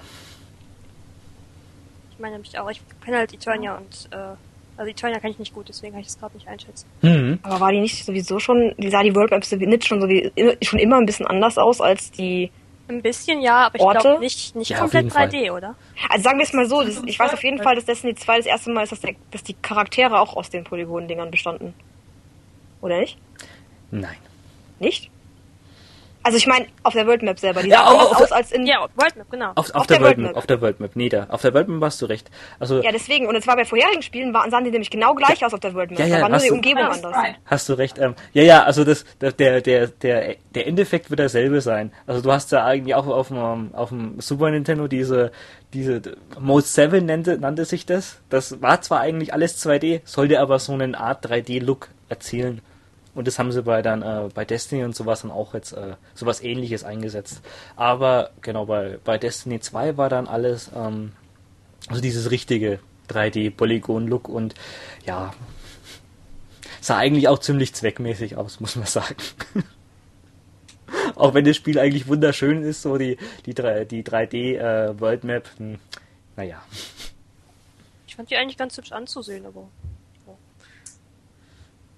die, die Karas oder ja, allgemein halt mal dann ähm, die, die Charaktere mal so, in, so ein 3D-Polygon zu sehen. Ich weiß nicht, ich fand das irgendwie sehr schön, okay, als ich das okay. gespielt habe. Die Änderung, also auch, den, auch die Änderung dann von den, von den normalen Sprites zu den Polygonen auf der auf der World Map. Ich fand also das sagen ganz mal, es hat besser gepasst auf jeden Fall zur World Map, als wenn die Charaktere immer noch genauso aussahen hm. wie in den Städten. Ja, richtig. Das ja. stimmt schon. Ja, das sind ja die, die Proportionen sind ja eigentlich ganz anders. Also von der Stadt halt zur World Map, da ist immer alles viel geschrumpft. Gott sei Dank, sonst würde ja die, die Wege, die mal laufen, würden sicher verzehnfachen zum nächsten Dungeon. Ich glaube, Sestiria wird sehr viel gelaufen. Ja. Ich glaube auch. ah, ja. Aber trotzdem ähm, sind sie auch noch so oldschool geblieben. Also was die anderen Teile auch alle schon zuvor hatten, waren halt diese ähm, also Random Encounters, also seine Feinde hat man auf der Karte noch nicht gesehen. Die sind halt einfach dann so aufgeploppt und ist ähm, dann zum Kampf gekommen. Und das haben sie hier auch noch ähm, brav beibehalten. Findet ihr das gut oder schlecht? Random Encounter? Ja, nein. Eher nein. Ah, eher nein, aber also ich meine, man gewöhnt sich beim Spielen dann irgendwann dran, ja. aber ich finde gerade, wenn man das anfängt und dann von Random Encounter irgendwie überhäuft wird, so, ja. das, ich finde das anfangs sehr nervig, um ehrlich zu sein. Ja, ja die Häufigkeit ist sehr wichtig. Also wenn das zu häufig ist dann und nicht man äh, in einer Stunde kaum vorankommt, dann geht das schon auf die Nerven. Ja, deswegen immer brav Holy Bottles kaufen. genau, am Anfang eines Spiels ist es bei, bei mir zumindest immer so, oh, äh, erstmal das ganze System ausprobieren, macht alles Spaß. Ähm, dann kommt man in den ersten etwas verwirrenderen Dungeon. Äh, mein Orientierungssinn ist nicht der beste und genau dann sind äh, Random Encounters wirklich sehr nervig, die gerne mal den ganzen ja. äh, Spielspaß dann verderben. Äh, bei mir ist es dann so, ich weiß gar nicht, komme ich jetzt aus der Richtung oder wollte ich? Ich weiß es nicht. Und man verirrt sich in den simpelsten Sachen für Stunden und es macht keinen Spaß mehr kenne ich auch. Also grundsätzlich bin ich gegen Random Accounts, aber es ist immer eine Frage der Relation, muss ich sagen. Also ja. es gibt Gott sei Dank nicht so viele Tales-Spiele, wo mich die Encounter-Rate wirklich annervt. Also ich glaube, es gibt eins, wo ich definitiv immer Holy Bottles anhatte, das ganze Spiel durchwegs. Äh, bei Reserve gibt es zeitweilen Bereiche, wo es wirklich extrem hoch war. Und zum, jetzt momentan bin ich bei einem, wo ich dazu tendiere, das jetzt auch durchzuziehen. Aber ich muss mal gucken. Ich glaube, ich brauche die Level aber leider. Also ich glaube, ich, weil man levelt so langsam von den Kämpfen. Ich glaube, ich darf die Holy Bottles nicht benutzen. Deswegen bin ich noch am Kämpfen mit mir, ob ich soll oder nicht. Also. Wir kommen noch zu dem Spiel, wo ich die immer benutzt habe. Deswegen zähle ich mir jetzt mal noch auf. Jawohl, alles klar. Ähm, ich habe noch irgendwie gelesen bei so einer Zusammenfassung, dass es da auch so, so viel ähm, um, um Religion und sowas äh, storythematisch ging. Hat es mal euch einer von euch gespielt? Ich glaube, für ein oder andere ist ja so ein bisschen japanisch mächtig. Ja, also ähm, in Destiny 2 ist die, also so, ja, um jetzt nicht, nicht, nicht so viel zu spoilern, hm. aber ähm, der Hauptboss ist schon eine ziemlich wichtige Person aus der Kirche. Aha und äh, oder hat zumindest Relation dazu und es wird auch unter anderem das Thema ähm, ja sozusagen Wiedergeburt oder Wiederauferstehung äh, behandelt. Hm. Ähm, deswegen würde ich schon sagen, dass es doch schon so ein bisschen äh, ja doch eins der, eins der Tales ist, die stärker auf Religion gehen. Hm. Also es geht schon ein bisschen in die Richtung, aber ich ja. würde es eigentlich nicht unbedingt als Hauptaspekt sehen. Hm. Also Was halt wirklich ein Riesenproblem ist in Amerika, also das kann ich mir wirklich als, als Grund vorstellen, dass das vielleicht deswegen nicht gekommen ist. Weil, also jetzt, das ist jetzt heute zum Glück nicht mehr so krass, wie es mal früher war, aber zu, ähm, zu 16 und 32 Bit-Dingern, wenn du da irgendwie ein Kreuz bloß halt irgendwie auf dem Friedhof manchmal oder irgendwie sowas hattest, haben die das rausgemacht und dann irgendwie anders Symbol rein und sowas. War halt einfach so ein, so ein, so ein rotes Tuch. Also bei, bei Nintendo war das damals ganz, ganz schlimm. Bei Sony ist es dann ähm, ein bisschen besser geworden, aber ja, das weiß ich. Kann man nicht wirklich nachvollziehen, aber ist vielleicht echt ein Grund, warum es das Spiel äh, bis jetzt leider nie gab. Es könnte zwar schon sein, aber hm. ich weiß nicht, also ich finde halt, dass es wirklich alles in der Kirche spielt, ist doch eher nebensächlich. Also es geht, hm. gerade von der Symbolik her sieht hm. man das eigentlich eher weniger. Hm. Also, wenn ich das jetzt beschreiben müsste, würde ich sagen, es geht da äh, eher, glaube ich, so ein bisschen um Gesellschaft, also um ähm, ja, wie soll man das beschreiben, ohne jetzt vor allem auch zu viel wegzunehmen. Also, ja. ähm, ich glaube, so ein bisschen die perfekte Gesellschaft oder so. Mhm. Also, die dann versucht wird durchzu, also durchzusetzen mhm. und die dann teilweise akzeptiert wird. Und ja, von der Haupt von den von den von den Gruppenmitgliedern normalerweise nicht. Ne? Das ist jetzt irgendwo schon logisch.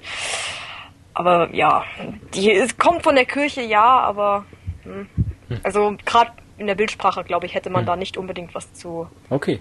Zu ja, gut, das war bloß halt so, so eine, so Mut, eine Mutmaßung. Ja, könnte ja schon sein. Also ich weiß ja nicht, wie die da in Amerika zu, zu der Zeit gedacht haben. Könnte ja schon sein. Mhm. Der andere Grund könnte natürlich sein, dass sie so eine Pixelphobie haben, aber. Ja, ja, das, das war halt nicht cool genug, ja. Für die meisten. Ich befürchte. Ja, das ist halt schade. Also bei den, ähm, zum Beispiel bei, bei Fantasia gibt's ja auch für die Playstation eine richtig gute Fanübersetzung. So viel ich weiß, die man sich auch gerne mal antun möchte, wenn man jetzt auch die Anime-Sequenzen von der Playstation-Version hat und nicht auf den GBA zurückgreifen möchte, der halt doch ein bisschen so schlimme Framerate und sowas hat. Aber von äh, Destiny 2 gibt's glaube ich keine Übersetzung noch, oder? Also es gibt eine Textübersetzung, hm. beziehungsweise es gibt zwei, also nach meinem letzten Stand zwei Textübersetzungen, von der eine nicht besonders weit ist. Hm. Und die andere, ähm, die habe ich vor nicht allzu langer Zeit noch gefunden, die wurde ähm, nicht aus dem Japanischen, sondern von jemandem übersetzt, der aus dem Japanischen ins Italienische übersetzt hat, ins Italienische dann nochmal ins Englische. Aha, aha. Und deswegen weiß ich nicht, wie viel die taugt. Allerdings geht die tatsächlich bis fast ja. kurz vor Ende. Ja. Vielleicht ist sie inzwischen sogar schon fertig, ja. ich weiß es nicht. Also, äh, ich habe die nicht gelesen, deswegen weiß ich nicht, wie gut sie ist. Aber wie Freunde von mir schon meinten, ich glaube, wenn ich es dann wirklich spielen will, ist es mir lieber, wenn ich gar nichts, also wenn ich das benutze, als dass ich gar nichts habe. Weil ich nicht glaube, dass es komplett hm. falsch ist. Es ist halt das Beste, was es gibt. Ja. also, halt. die, die andere, die nicht weit ist, die Übersetzung, die wird halt wirklich aus dem Japanischen gemacht, aber hm. ich glaube nicht, dass die noch beendet wird irgendwie. Hm, Was ja. ich schade finde, weil die, die Person, die das gemacht hat, hat auch eine andere, ein anderes Tales mal übersetzt und das sehr gut. Ja. Schade, gut, weil es scheint echt ein sehr tolles Spiel zu sein. Also das Remake jedenfalls nicht. das meinst du das Remake auf der auf der PSP dann oder? Nee, nee, ich meine, ich meine, äh, Destiny 1 hat ja. ja. für das Remake hat es ja auch keine Übersetzung, also wirklich gar keine. Ah, ja. Das, ja. So gesehen hat man mit Destiny 2 dann doch noch ein bisschen mehr Auswahl. Hm. Ja, kommen wir dann später noch zu. Hm. Ja, schade. Ähm, der, der, den Port, den es dann äh, 2007 auf der PSP gab, wurde da irgendwie groß was geändert? Ich glaube, das war ein direkter Port, oder? Ja. Ich, meines Wissens nach ist bei den PSP-Ports der PS2-Teile ähm, nur ein Galeriemodus hinzugekommen. Hm im Menü, wenn man durchgespielt hat. Und noch irgendeine Kleinigkeit hm. für Postgame-Zeug, ich glaube Arena-Zeugs oder so. Ja, okay. Also. also genaues weiß ich da nicht, aber es ist sehr wenig, was da geändert wurde. Aber ich glaube mal gelesen zu haben, dass sich dieser Port vergleichsweise gut verkauft hat. Äh, denn sie hatten ja kurz darauf oder davor hatten sie nochmal einen Port zu Tales of Rebirth veröffentlicht, auch für PSP. Und der ist eigentlich so ziemlich gefloppt. Hm. Und äh, der zu Destiny 2, der Port, der ist auch vergleichsweise noch recht teuer. Also den, den sieht man auch in Japan so für 2.000 bis 3.000 Yen. Mhm. Was für ein, so ein etwas älteres PSP-Spiel eigentlich immer noch ein ganz vernünftiger Preis ist. Das ist bei Reverse aber soweit ich weiß auch so. Also die, die, die PSP-Version der beiden Spiele sind definitiv viel teurer als die PSO-Version. Ja, wahrscheinlich auch wegen der geringen Auflage. Also ich könnte mir vorstellen, dass die auf jeden Fall. Ja, gut, das kann auch sein, aber ja. die sind auf jeden Fall in einem ähnlichen Rahmen, also ja. Ja, gut, das, preislich. Das wird halt irgendwie so, ähm, ist halt irgendwie eh komisch, dass es jetzt für die, für die super beliebte PSP in Japan also nicht wirklich so ein, so einen exklusiven Mothership äh, Tales-Title halt irgendwie gegeben hat. Ja, die PSP hatte, glaube ich, von der Anzahl der Tales, die, glaube ich, die meisten ja. von allen Konsolen, aber kein einziges äh, wirklich neues Spiel ja. gehabt. Also jedenfalls nicht von den äh, Haupttiteln. Ja. Von den Haupttiteln, ja. Ja, die ganzen Spin-offs, aber. Ja. Seltsam. Wahrscheinlich sind halt also jetzt hier das, das Destiny 2, äh, äh, die, äh, das Remake, ist halt die Frage, die, die PSP hat ja auch erst dann ab diesem Monster Hunter Phänomen wirklich richtig angezogen. So wenn das davor war, da ist halt die PSP so so lala gelaufen, im Gegensatz zum DS. Aber ja, weiß ich jetzt leider nicht auswendig. Aber gut, wenn die sich jetzt eh nicht viel nehmen, dann kann der Fan, der das zocken möchte, natürlich zu jeder Version greifen. Okay, jetzt kommen wir wahrscheinlich zum fast wichtigsten Spiel für euch, oder? Unbedingt. Ja, ja. also für den Westen, ja. Für mich persönlich nein. Ja. Genau. Okay. Hast du schon äh, vorher dann angefangen, China? Nee, nee, ich habe tatsächlich mit Symphonie angefangen, aber ähm, irgendwie dümpelte das dann so ein bisschen vor mich hin, bis dann irgendwann Abyss kam. Also. Ah, okay, alles klar. Ja, genau, wir, wir reden. Ich habe diese Symphonia-Nostalgie nicht. Ich glaube, das liegt daran, dass ich ähm, Symphonia war tatsächlich eins meiner ersten, sag ich mal, RPGs, die ich selber gespielt habe. Mhm. Aber es wird überschattet von einem anderen RPG, das ich gespielt habe, glaube ich persönlich. Weswegen ich nicht diese super Symphonia-Nostalgie habe, wie viele War das Leute. Paper Mario 2? Die sind Nein. erschienen. es war wie gesagt alles sehr spät, es war FF10 es hilft nicht, dass die Story bis zu einem gewissen Teil auch sehr ähnlich ist. Bei mir war das damals so, ich hatte die Wahl zwischen Paper Mario 2 und Tales of Symphonia, weil ich ja nicht so viel Geld hatte als Schüler hm. und habe mich dann für Tales of Symphonia entschieden und das, äh, die Wahl habe ich auf jeden Fall nicht bereut. Hm. Ne, weil das Spiel ja extrem gut gewesen ist. sind beides Beide zwei fantastische auch. Spiele, aber ja. trotzdem, ja. Nein. Ganz genau. Tales of Symphonia 2003 für den Gamecube, 2004 das erste Tales-Spiel, was in Europa rauskam. Ja, und wie es halt äh, wirklich halt für viele so ist, die jetzt halt jetzt auch damals nicht jetzt wie ich halt jetzt importiert haben, war das halt wahrscheinlich denen so ihr, ihr erstes Rollenspiel. Es waren jetzt halt, glaube ich, auch so viele, die jetzt ähm, brav halt immer so bei Nintendo geblieben haben, die jetzt keine PlayStation 1, äh, PlayStation 2 hatten. Und ja, das ist halt echt cool, dass das Nintendo halt dann damals so gepusht hat, dass dann das wirklich dann so ein Hit wurde. Ja. Nintendo hatte das Problem gehabt, äh, soweit ich weiß, die hat GameCube hat kaum Rollenspiele gehabt. Wie jetzt wieder. Nicht viele, ja. kann man an der Hand abzählen sogar. Und GameCube hat an sich nicht viele Spiele, ehrlich gesagt. Das wollten, glaube ich, auf jeden Fall ein bisschen was der PlayStation entgegensetzen hm. wollen. Ja. Ja, aber bei mir persönlich war das zum Beispiel auch so. Ich bin, war äh, oder bin eigentlich auch so ein bisschen noch das Nintendo-Kind gewesen. Meine Eltern haben sich eigentlich immer gegen irgendwelche Konsolen gewehrt. Also ich war damals froh, mit dem N64 eingestiegen zu sein, später dann den Gamecube unter äh, erschwerten Bedingungen durchgesetzt. Und ähm, damals gab es auch mal noch von Nintendo diese Club Nintendo-Hefte, vielleicht erinnert ihr euch.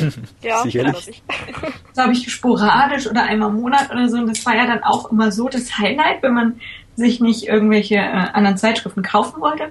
Ja, ist ja klar. Da hat man ja gerade mal seine, was weiß ich, seine 5 Euro Taschengeld oder was, oder 10 genau, Euro bekommen. Genau, das war schon ganz schön arg. Und äh, die haben das ja wirklich sehr gut vermarktet. Und ähm, damals war das, ich finde, damals wurden auch schon so in dem Zeitraum Mangas populärer, also zumindest nicht mehr so als, ähm, ja, ja, wie sagt man so, als Nischenmedium, ja. so kann mich auch erinnern, so meiner Schulzeit fing das so an, äh, haben viele gelesen. Und das war natürlich eine super Kombination. Man hatte äh, coole Charaktere und Rollenspiele sind ja eh toll. Man hatte ja vielleicht vorher Golden Sun gespielt, dachte, oh, genial, RPGs sind super. Ja, und so ist man dann irgendwie doch eingestiegen. Mhm. Ja, ganz genau. Und das hat halt wirklich äh, Symphonia richtig gut gemacht, weil, muss man natürlich ja. erst, erst sagen, das war das erste Tales in äh, komplett 3D-Polygon. Mhm. Aber die haben halt auch noch diesen Cell-Shading-Look über die Charaktere gemacht, wo halt dann die Texturen halt auch fast wie ein spielbarer Anime aussah. Und das von der Kombination, das war damals was. Ja. Plus natürlich jetzt halt auch, äh, wo ich mich auch noch gut erinnern kann, war halt auch, dass der, dass der GameCube halt schon standardmäßig halt vier Controller, wo du vier Controller anschließen konntest. Ja. Genau. Ja, also es wurde ja auch ein bisschen als Multiplayer-Titel dann auch schon verkauft. Das stimmt. Hm. Ich weiß noch, wie wir damals da saßen und nicht, und nicht verstanden haben, wie wir den Multiplayer denn benutzen. Also ja, wir haben nicht gewusst, wie man das umstellt für die anderen Charaktere. Ich habe das, das, äh, die Anleitung, glaube ich, drei oder viermal durchgelesen, bis ich darauf kam, wo das genau stand. Also Brauchte man auch nochmal dieses blöde Item dafür? Oder haben die das da? Nee, nee, das konntest du. Nee, nee, das nicht, aber du musstest halt wissen, dass du die Charaktere von Auto auf Semi-Auto umstellst und so. Ah, ja, ja, ja. ja. Das ja. habe ich am Anfang nicht verstanden. Ja, klar. Woher sollst du erstmal wissen, was hier Semi-Auto bedeutet, wenn du noch nie sowas irgendwie vorher gespielt hast? Das ist dann. Ich freue mich sehr, dass es so einen guten Multiplayer hatte, weil ähm, ich glaube, ohne den Multiplayer, ich weiß nicht, ob ich irgendwie jemals den Weg in die Tales 3 gefunden hätte, um ehrlich zu sein. Okay. Weil ich ja dann 2007 erst mit, drei, mit zwei anderen Freunden Tales of Symphonia gespielt hatte. Die hatten das dann mitgebracht, haben gesagt, hey komm, lass mal das zusammen zocken, das ist der Multiplayer. Und ähm, ja, und dann haben wir das erstmal in drei Tagen irgendwie durchgezockt. Und, oh, drei Tage! ja, es war, halt, es war halt so ein Wochenende. Wir haben von morgens bis abends haben wir gezockt, nichts anderes. Dann wurde fünf Stunden geschlafen, dann wurde weitergezockt. Oh Mann, das ist die, die beste Zeit deines Lebens, sowas. Ja, das kommt leider nie mehr. Zeit eben, ja. Ja, das, das war bei uns auch so. Ich ähm, hatte auch ähm, ja, wir hatten auch so, so eine Zockerrunde gehabt. Äh, und ja gut, da hat man Mario Kart, da hat man Smash und was nicht alles. Hm. Äh, und das war wirklich mal was Neues. Ich kann mich noch erinnern, am Anfang war das immer so, hey, lass mal ein FEG zusammenspielen. Da haben sich die meisten so vorgestellt, ja, einer sitzt vorm äh, Fernseher, daddelt vor sich hin und alle anderen gehen dann irgendwann, weil sie äh, ja nicht, nicht aktiv mitspielen können. Und das war wirklich dann was anderes. Ich glaube, bei mir war das alles ein bisschen seltsam. Also ich meine, das Spiel interessiert hat mich vom Aussehen her jetzt so schon. Also ich ja. hatte es halt im Magazin vorgestellt gesehen, hatte damals nicht das Geld, es mir zu kaufen und habe dann bei Freunden da mitgespielt. Am Anfang fand ich das auch noch ganz lustig und irgendwann kam man dann aber so, dass man gemerkt hat, du, die Story ist aber doch ziemlich ernst, sag ich jetzt mal. Mhm. Und irgendwie kann ich das nicht ernst nehmen, wenn ich das mit den anderen spiele. Weswegen ich es dann am Endeffekt auch alleine durchgespielt habe. Also ah. Also es war ich glaube, das hätte mir die Szenen dann teilweise noch versaut gegen Ende hin, weil, ja, weiß ich nicht, da hat man dann irgendwie zu viel Quatsch nebenher gemacht. Ja, ja das stimmt schon. Da muss das man sich auch mal so ein bisschen immer zusammenreißen. Wenn man dann spielt, dann will der eine immer den Text schnell wegdrücken oder man diskutiert also ich, mal immer irgendwas anderes und so. Ich meine, es ist inzwischen vielleicht auch ein bisschen anders. Also ja. wenn man jetzt, jetzt ist man ja auch schon Tales-Spiel und alles gewöhnt. Ich glaube, da hat man dann die richtigen Leute, mit ja. denen man das spielt und dann ist das auch kein Problem mehr. Aber damals war das echt so, ja, weiß ich nicht, du hast die Grafik gesehen, wie du sie halt gesehen hast und wir haben uns die Skits gegenseitig vorgelesen. Ja, also. das, haben wir auch, das haben wir auch ja. gemacht, das war super lustig. Achso, habt ihr dann also den, In verteilten Rollen die Skits genau. vorgelesen. Den ja. Charakter, genau. den ihr gespielt habt, habt ihr euch dann gegenseitig Quasi. als den, die Skits vorgelesen. Das ist ja genau. cool. Ja, und ja, das war an sich schon ganz witzig, aber ne, irgendwie glaub, hat es auch Probleme gemacht. Ich glaube, es war auch gar nicht das erste Spiel, was ich im Multiplayer gespielt hatte. Ich bin mir jetzt Release-Datenmäßig nicht mehr so sicher, aber ich glaube, ich hatte mit besagten Freunden vorher schon ähm, Crystal Chronicles gespielt. Mhm, auch auf dem, auf dem Gamecube. Also mein erstes Multiplayer-Game war Secret of Mana, also von daher. Was? Secret of Mana war mein erstes Multiplayer-Game. Für den Super Nintendo damals. Ja, ja, also ich denke mal hier die, die, ähm, die, die Parallelen zu, zu Symphonia äh, und, und dem Secret of Mana sind jetzt wahrscheinlich auch gar nicht so, so äh, weit auseinander. Weil jetzt äh, Tales of Symphonia war halt so das erste richtige Rollenspiel, was halt da Nintendo äh, gepusht hat. Und es war bei Secret of Mana jetzt eigentlich jetzt auch nicht anders damals auf Super Nintendo. Ja. das ist halt eigentlich auch, wer halt zu der Zeit irgendwie so eingestiegen ist, das war halt so wirklich die, die Einstiegsdroge. Das erste Spiel, was jetzt halt dann irgendwie halt mehr war als die, die anderen Spiele, was du jetzt durchgespielt hast und danach vergessen hat. Das hat jetzt halt dann wirklich dich jetzt halt, das hat dir halt so gut gefallen, dass du dann halt einfach bloß so hungrig warst, was ist so ähnlich wie das Spiel? Wann kommt der nächste Teil? Und ja, das schaffen ganz wenige Spiele. Also wenn man da andere Leute fragt, die man dann jetzt halt auch wahrscheinlich hier Final Fantasy VII nehmen, äh, nennen oder oder das ähm, Zelda Ocarina of Time oder sowas passiert eigentlich echt echt ganz ganz selten. Ja. ja, ich finde, es war auch so ein gewisser Überraschungshit. Also klar, man hat immer so gewisse Erwartungen an ein RPG und an die Charaktere und so, hm. aber äh, man wurde doch überrascht, weil ich finde, die Story fängt ja am Anfang eigentlich recht durchschnittlich an. Ja, aber ähm, eben auch typisch Tales sind natürlich auch die, die Beziehungen der Charaktere untereinander ganz wichtig, wobei eigentlich finde ich bei Symphonia ist es eigentlich noch vergleichsweise harmlos. Aber man hat ja doch so die einen oder anderen Wendungen. Und ähm, ja, das war einfach total interessant. Und was ich zum Beispiel ganz spannend fand, damals hatte Nintendo ja auch noch, äh, also die, die offizielle Seite und diesen Club, den gibt's ja immer noch, aber da hatten sie auch ein Forum gehabt. Und da gab es auch von ähm, Symphonia so ein eigenes Topic und so. Das war auch eigentlich recht aktiv, wenn ich mich dran erinnere. Mhm. Äh, so langsam hat sich eigentlich auch die ganze Community irgendwann gebildet. Also es gab dann schon Fanforen, Fanseiten und so weiter. Und ich glaube, dadurch hat sich das Ganze auch ein bisschen mehr verbreitet. Und dann kam immer die Frage, gibt es eigentlich noch mehr dazu? Und ähm, ja, dann hat sich sozusagen der, Kreis immer weiter erweitert. Was gibt es noch? Und ja, dann ist man so langsam auf die anderen Spiele gekommen. Ah, ja, ja, das war bei mir halt auch ähnlich. Also ich habe das Spiel gespielt und dann gedacht, das ist so an sich jetzt ein cooles Spiel. Und dann habe ich irgendwann im Internet, also da fing meine Internetzeit sowieso gerade erst an. Hm äh, dann so gesehen, ach, das ist eine Reihe. Das ist aber cool. Aber bei uns gibt's keine außer Sinfonia. Hm, scheiße.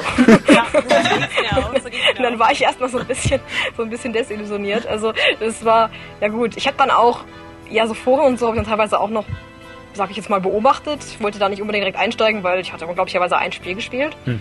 Ich weiß nicht, gerade über das auch noch wissen, weil das in einem von diesen Foren war sie nämlich drin. Ach, da kennt ihr euch ja, schon so lange. Nein, nein, ich kenne sie nicht. Das ist es ja. Ich habe das nur gestalkt. Also ich habe das nur gelesen. Bis dann irgendwann äh, die, die Admins sich da so ein bisschen abgespalten haben und ein anderes Forum aufgemacht haben, habe ich gedacht, ja gut, jetzt, jetzt melde ich mich ja auch an. Genau. Und dann war ich da auch so ein bisschen, sag ich jetzt mal, drin, habe mir dann noch, wie ich vorhin erwähnt habe, also Fantasia dann am Release-Tag gekauft, aber irgendwie haben die mich alle nicht so ganz hm. reingezogen. Also mir hat da was gefehlt und ich war traurig, weil ich die ganzen Spiele, die mich interessiert haben, von den Bildern nicht spielen konnte.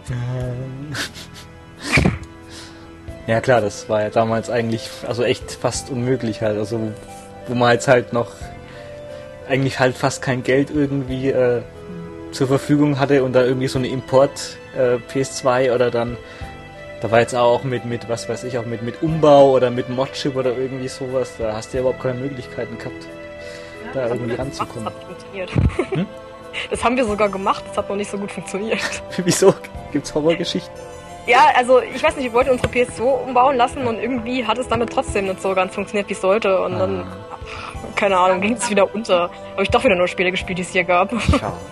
Es gab doch damals diese dubiosen Shops, wo man irgendwie äh, fast Briefkastenfirma, man hat seine PS2 hingeschickt und hat sie hoffentlich wohlbehalten und funktional wiedererhalten. Hm.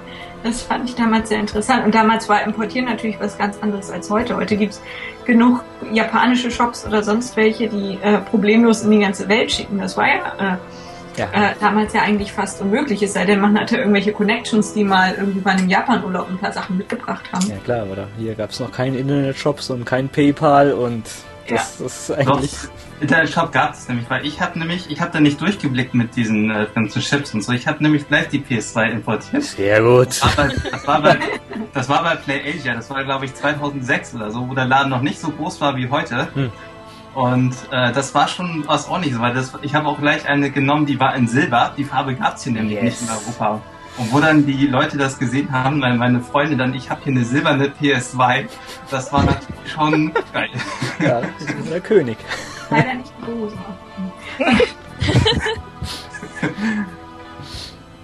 Hey, das ist, das ist genau die richtige Einstellung. Wenn man da kein, wenn man die Mittel halt zumindest halt hat. Wenn es halt nicht geht, dann, naja gut, dann muss man jetzt halt trotzdem warten oder sich andere Kanäle suchen. Aber wenn man es hat, eben, scheiß drauf. Ich kann mir das Ding holen, auch wenn es weh tut. Was soll's? Ich denke, du wirst es nicht bereut haben. Nein, definitiv nicht. Da gab es auch noch ein paar andere Spiele, die man schön importieren konnte. nee, auf jeden Fall. Also ganz großes Spiel. Und da muss man jetzt auch sagen, auch wenn da jetzt, äh, wenn es da heute auch, äh, wenn da sich immer viele Leute drüber aufregen und sowas, also die, die äh, Lokalisierung, die da Nintendo damals gemacht hat, konnte sich eigentlich auch ganz hören lassen. Die war, sag mal, für die Zeit war die jetzt halt voll okay, voll okay. Auch wenn sich halt heutzutage jeder seine untertitelte japanische Sprachausgabe am liebsten ähm, mag, war das dann trotzdem. Das kommt ganz aufs Spiel an. Ganz ehrlich zu sein, ich bin so an die englische Synchronisation in Symphonia gewöhnt, dass es mir teilweise echt wehtut, die jetzt im, im HD-Remaster nicht zu nutzen, einfach weil ja. ich halt die Skits hören möchte. Hm. Aber andererseits denke ich dann so, in den Szenen hätte ich eigentlich gerne wieder die englische, weil ich die einfach so gewöhnt bin und echt eigentlich gut finde, um ehrlich zu sein. Ja, es ist ja auch eine Gewohnheitssache. Meistens ja. man die Charaktere ja so wahr, wie man sie zum ersten Mal hört. So ging es mir zum Beispiel mit ganz bewusst mit Exilia. Wir hatten es ja wirklich rauf und runter gedattelt, als es als die japanische Version erschienen ist. Und ähm, wo man es dann zum ersten Mal richtig in Englisch hört. Gut, da, da ist es vielleicht auch eine Frage, wie, wie gut die Synchronsprecher dann ausgewählt wurden. Aber ähm, es fühlte sich einfach komplett anders an und die Charaktere wirken dann auch einfach anders. Einfach falsch. Ja, ja, oder, oder einfach anders, um es jetzt einfach nicht, nicht zu bewerten. Und bei Symphonia finde ich das eigentlich, fand ich die englische Synchronisation eigentlich schon äh, sehr gelungen. Und wenn man, wo wir dann die japanische, ich glaube, das war die PS2-Version, dann gespielt haben, war das wirklich erstmal so, äh, komisch. Hört sich anders an. Ja, gerade bei Symphonia habe ich da auch sowas, also um es jetzt nicht unbedingt zu sehr zu werten. Also für mich sind die äh, sind Lloyd und Colette sind im Englischen und Japanischen für mich komplett andere Charaktere. Mhm. Also von der Art her, wie sie irgendwie sind. Also nicht nur die Stimme an sich, sondern ich weiß nicht, ich habe im Japanischen irgendwie viel stärker das Gefühl, dass die so ein bisschen dieses Heroische haben. Mhm. Und im Englischen sind die für mich einfach nur so liebenswert dämlich. liebenswert ja. dämlich. Ich mag die Sprecher wirklich sehr gern. Aber die geben mir einfach ein ganz anderes Gefühl von den Charakteren wieder. Hm. Das ist da bei dem Spiel, das finde ich ganz extrem. Also ich habe bei Symphonia auch, also ich glaube, das Schlimmste bei mir ist, wenn, wenn ich englische Stimmen mag, dann mag ich meistens die Hälfte der englischen Sprecher mag ich lieber und die andere Hälfte mag ich japanisch lieber. Was machst du dann? Ja. Ah. ich würde, glaube ich, wenn ich, ich habe es jetzt noch nicht gespielt, seit ich es hier habe, also den HD Remaster, aber ich wollte es eigentlich auch zuerst auf Englisch spielen. Ich habe aber keine Lust zu wechseln zwischen den zwischen zwischen Japanisch nur für die Skits. Also entweder ja, spiele ich dann einmal einfach komplett ohne Skits oder hm. Ich spiele doch Japanisch, also ich, ja, ich weiß es noch nicht. Oder du liest sie dir wieder vor. Oldschool. Ich mir alleine mit allen Rollen. Super. Habe ich mal, habe ich bei Legendia echt mal gebracht. Ich habe alleine, alleine gespielt und habe gedacht, das ist mir zu langweilig. Ich lese mir jetzt das Zeug vor. ich kam mir ein bisschen dumm dabei vor, ein bisschen. witzig, witzig. Ja, aber gab trotzdem hier und da auch noch ein paar andere riesengroße Fortschritte für den Teil. Und zwar waren jetzt auch die, die, die ähm, Kämpfe das erste Mal in 3D. Pseudo 3D. ja. Ja, ja so. eigentlich wieder ein bisschen linear. Ja, aber schon mal ein Fortschritt. Ja. Zu dem, wo wir heute sind. Es ist ein Fortschritt, aber das Traurige ist einfach, dass die CPU frei sich frei bewegen darf und du nicht. Mm. Ja. Also ich weiß nicht, die, die, der Kampf in, äh, von eines bestimmten Charakters, also nicht des Hauptcharakters, den man als Duell äh, gewinnen muss. Ich habe den nie geschafft.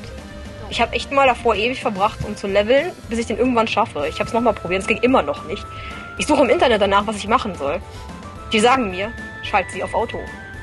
Ich hab's gemacht und sie hat gewonnen, sofort. Nein. gerade stundenlang damit, oder jahrelang damit beschäftigt, diesen blöden Kampf gewinnen zu wollen, wenn die CPU es besser kann als ich. Das ist frustrierend, ja. Das ist wirklich frustrierend, ja. Oh Kurios. Auf die Idee bin ich schon nie gekommen, ich sie auf Auto zu stellen. Ich auf Auto. Äh, okay. Ich meine, ich, ich spiele sie eh immer, wenn, wenn ein Team ist. Also von daher war das jetzt für mich nicht so das Problem, aber es klingt echt nach einer guten Idee. Wieder was gelernt. Auf jeden Fall. ja.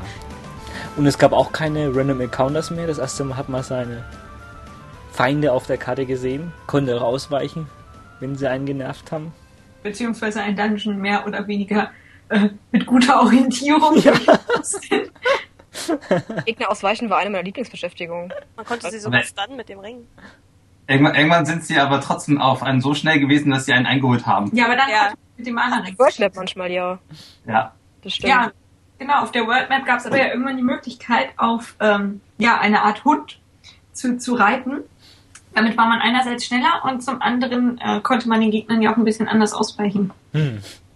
Ja, schneller war man jetzt nicht wirklich, aber ausweichen konnte man denen schon besser. Ja. Kamen da überhaupt noch Gegner? Ja, doch. Doch, das sind auch Gegner gewesen, aber aber die die, kommen nicht mehr so gelaufen, glaube ich. Ja, ja die, die haben ihn, glaube ich, mehr oder weniger ignoriert. Ja, Ja. das kann sein. Nee, aber so in Dungeons, also dieses, äh, also wenn ich mit Freunden gespielt habe, die wollten dann halt teilweise auch immer kämpfen und ich bin dann einfach immer an diesen ganzen Gegnern so vorbeigeschlängelt irgendwie. Weil ich keine Lust hatte. Tja, die Macht des ersten Players. Ja. Oh. Und was auch schön war, ähm, New Game Plus gab's auch. Bin ich mir jetzt aber gar nicht sicher, hatten wir das vorher schon mal, dass man dann das ganze Spiel mit den ähm, Items und sowas schon mal von das nächste Mal von vorne wieder anfangen konnte? Nur in indirekt. 2 gab es das, glaube ich, schon. Okay. Zwei gab es, glaube ich, ja. Mhm. ST2 Ah. kann sein, ja, aber davor, davor zum Beispiel, also bei Eternia, gab es keinen Gradshop in dem Sinn. Hm. Aber es hat sich schon was geändert, wenn du einen durchgespielten Spielstand hattest. Hm. Also, ich weiß jetzt nicht genau was, aber du konntest auf jeden Fall nichts auswählen. Hm. Ja, es gab auch bei Eternia zum Beispiel gab es einen Zusatzdungeon, den man erst im zweiten äh, Spieldurchlauf besuchen Oh, das konnte. ist cool. Wusste ich noch nicht. Zumindest in der, in der PSP-Version war das auf jeden Fall so. Hm. Stimmt. Aber da gab es sogar einen äh, Bug. Ich weiß nicht mehr, wie der ganz genau funktionierte, aber ähm, man hatte, das war glaube ich vor dem letzten Endboss, hat man auf dem normalen Spielstand gespeichert. Und ich glaube, man hat das Spiel dann wirklich beendet, indem man den Boss besiegt hat, hat das Spiel nochmal neu angefangen. Ähm, und hat dann, glaube ich, ich weiß gar nicht, ob man noch extra separat speichern musste oder es nochmal äh, resetten musste. Und dann hatte man quasi, wenn man dann nochmal gespeichert hatte, vor dem letzten Endboss auf der originären äh, Save-File, hatte man das Spiel so markiert mit einem Sternchen, als hätte man es sozusagen nochmal durchgespielt. Ah. Diese Tricks. Ja. ja. Ich glaube, bei Symphonia funktioniert das aber auch, wenn man innerhalb des Spiels nochmal irgendwo anders lädt, dass der dann trotzdem einen Stern kriegt. Genau, ja, das war, das war mit Laden und Speichern, genau. So, so irgendwie ging das. Witzig, witzig. Nicht schlecht. Ja. Und seltsamerweise ist es, glaube ich, das einzige Tales, was sich im Westen doppelt so gut verkauft hat wie in Japan. Für Die, Gamecube. die GC-Version zumindest, Ja. also ja, das stimmt. Ja, bizarr. Also sieht man halt echt, wie viele Nintendo-Kids das damals irgendwie gegeben haben. Also wenn sie das auf der PS2 gebracht hätten, also ich befürchte, wird einiges heute anders aussehen. Das wäre wahrscheinlich jetzt halt auch äh, mehr so ein, ja, für, für ein paar wenige hätten es sehr zu schätzen gewusst, aber das ist da. eigentlich, weiß ich, weiß eigentlich, ob jemand, äh, weiß eigentlich jemand, ob der PS2-Port sich besser verkauft hat in Japan als der, als das Gamecube-Spiel? Äh, nee, habe ich, hab ich nicht, nicht im Kopf. Also ich würde sie jetzt mal, ich würde sie mal ziemlich gleich schätzen. Die, die Frage war, ähm, ob sich der PS2-Port damals in Japan besser verkauft hat als der Gamecube, als die Gamecube-Version. Ich habe jetzt leider mein Dings jetzt schon wieder geschlossen, aber ja, hat es. Hat ja. ja, sich-. Also. Ja, Ja, okay. also mit, mit der PS2-Version hat quasi die, äh, Japan mit Symphonia-Verkäufen den Westen wieder überholt. Ja, Gott sei Dank. Also Ah, okay. da hat sich einiges getan. Also die hat sich echt um einiges besser verkauft als die, als die GC-Version. Ja, ist Die halt hat einfach, ja auch einige kleine Änderungen, die, das- die das Spiel einfach noch besser gemacht haben, fand ich persönlich. Ja, aber es lag auch sicherlich an der Konsole. ja, Ja, ja, klar. Verbreitung Ja, halt der, der bleibt Muss ja auch bedenken, dass die Tellspiele davor ja auch PS2 waren. Ne? Ja, Hat klar. ja dann auch schon eine gehabt. Hm. Ja, ist die Ja. Frage, warum sie damals überhaupt sind Tales of Symphonia für Gamecube dann entwickelt haben und nicht für PS2 von Anfang an. Die haben bestimmt Geld von Nintendo gekriegt. Ja, auf jeden Fall. Oder man, es gab doch so eine tolle Limited Edition. Das war Oh, stimmt, ja. Mit dem So türkisen ein- Gamecube. Ein, ja, und Ja. der sieht verdammt toll aus. Der ist übrigens auch in Frankreich erschienen. Was? Oh. Ja. Dinge, Ja, von denen nur in nichts wusste. Frankreich. Nur in Frankreich. Verdammt teuer, das Ding. Und, äh, ja. Aber Frankreich hat sowieso Dinge, von denen ich nie was wusste. Ich wusste zum Beispiel nicht, dass Frankreich den Legendia-Manga hat. Ja, ja, der, und Ja. Abyss ist dort auch erschienen. Ja, Symphonia wusste ich, aber es wundert mich auch nicht, aber Legendia? Ja, das finde ich auch mal Europa hat ja kein Legendia oder so, ne? Nein. Frankreich hat den Manga. Gut. Krass. Vielleicht für die französisch sprechenden Amerikaner. Ja, Kanada. Oder diese Tales-Fans, die einfach sich freuen, dass es einen Tales-Manga gibt. Ne? Äh, ja, gut. ja, gut, Frankreich, das hatte ich mal irgendwo gelesen, hat den zweitgrößten Manga-Markt auf der Welt, ja. meine ich. Ja, ich weiß es auch, aber ich wundere mich trotzdem dann irgendwie das darüber, dass die Videospieladaptionen dann bringen. Also an sich ja, aber das fand ich schon ein bisschen ungewöhnlich. Ich weiß, es gibt auch Sparten, wo dann Amerika oder wir mehr Manga haben, aber es kommt immer darauf an, was für ein Genre das jetzt schon wieder ist. Hm. Ja, das stimmt. Ich glaube, wir haben sehr viel Shoujo. ja. Also ich weiß nicht, ich, ich kenne eine aus Frankreich, die ist halt neidisch darauf, dass wir von Tanemura Sensei quasi alle Manga haben und sie nicht. Also, ja, gibt's, ja. gibt's viel kaufstarke Mädchen hier. Hat jedes Land so seine kleinen Eigenheiten, anscheinend. Ja. Aber an der PS2-Version hat sich dann sogar ein bisschen was noch geändert bei Eternia. Das war dann nicht so der 1 zu 1 Port. Äh, äh, äh, Symphonia natürlich. Auf jeden Fall hält es halt mir als nicht wirklich japanisch verstehenden Zucker nicht so viel gebracht, aber da gab es ja zum Glück dann äh, letztes Jahr die HD Remaster von Symphonia 1 und da war Symphonia 2 auch noch drauf und ja, da war dann, es basiert halt quasi auf der, auf der PS2-Fassung. Wobei ich sagen muss, ich habe Symphonia PS2, das war das erste Spiel, das ich auf Japanisch gespielt habe. Mhm. Ich konnte kein einziges Zeichen lesen. Mhm. Äh, ich kam klar, weil ich das halt schon auf GC gespielt habe. Ja war mir voll egal. Und so quält man sich dann auch langsam rein, weil du hast ja schon so ungefähr, du weißt äh, die Menüführung, ja, Items genau. kann man rausfinden und ja.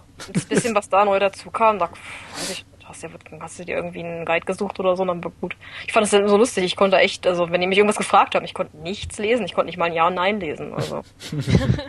Aber ich glaube, das war für viele Tales-Fans so die erste, ähm, sag ich mal, Hemmschwelle, die man überwunden hat, dass man einfach sagt, ich, ich importiere mal japanische Spiele. Also da fing es ja dann auch schon so langsam an, äh, dass es eben solche Shops gab, wie jetzt PlayAsia oder vielleicht auch den einen oder anderen Ebay-Händler, der nicht totale Wucherpreise hatte, dass man auch einfach mal sagt, wow, ich finde das Spiel so genial und ich weiß, es gibt eine erweiterte Version, die möchte ich spielen, auch wenn ich kein Wort verstehe.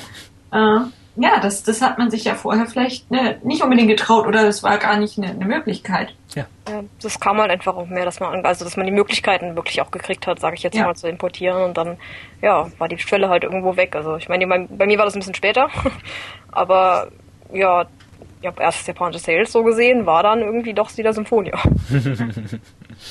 Weil man sich ja doch nicht unbedingt direkt als allererstes an etwas rantraut, was, wovon man nichts versteht. Ah, ja, das war eigentlich dann schon ziemlich taktisch halt. Und beim nächsten Mal ging es dann natürlich viel besser. Da habe ich gedacht, ja, das habe ich jetzt so geschafft. Geben wir dem nächsten eine Chance. Anders. Ich hatte mein erstes japanisches Tales war Narikida 2 für Game Advance. Okay, das ist dann mal abgefahren. Dementsprechend kam ich auch ein bisschen äh, mehr schlecht als recht äh, mit dem Spiel zurecht. Ne? Was war ein Error? Genau. Wo man sich dann auf dem Zettel äh, Hand irgendwie mit der Hand irgendwie aufgeschrieben hat, ja, was könnte das denn heißen und was immer wieder vor und bis man sich dann da irgendwie so ein System zurechtgefunden hat, womit man dann das Spiel dann so halbwegs äh, rumkriegen konnte. Das war war sehr schön, ja.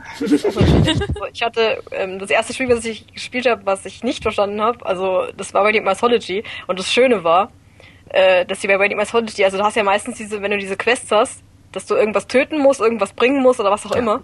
Und immer, wenn du vor dem richtigen Monster standst, hat dein Gruppenmitglied dir gesagt, dass du vor dem richtigen Monster stehst. Dann ja. ich immer gedacht, ah, das muss ich jetzt besiegen. Ich konnte auch nicht wirklich viel lesen, aber das hat einen so schön da durchgeleitet, dass es funktioniert hat. Ah. Die Tricks war recht freundlich für nicht, Nicht-Japaner. Also. Mhm. Ja, es ist halt ein typischer Dungeon Crawler, da kann man eigentlich auch gar nicht so viel falsch machen. Ja, also, wenn man im, im, falschen Dungeon steckt, dann levelt man ja wenigstens. Überleben. Mhm. Ja. Aber beim HD Remaster kann man auch noch mal kurz erwähnen. Das war dann das erste Spiel im Westen, was dann äh, auch wahlweise die äh, japanische Synchro mit drauf hatte. Revolution. Hätte ich eigentlich auch nicht mehr gedacht, dass dann die braven, tapferen Tales-Fans dann das einmal durchkriegen am Ende.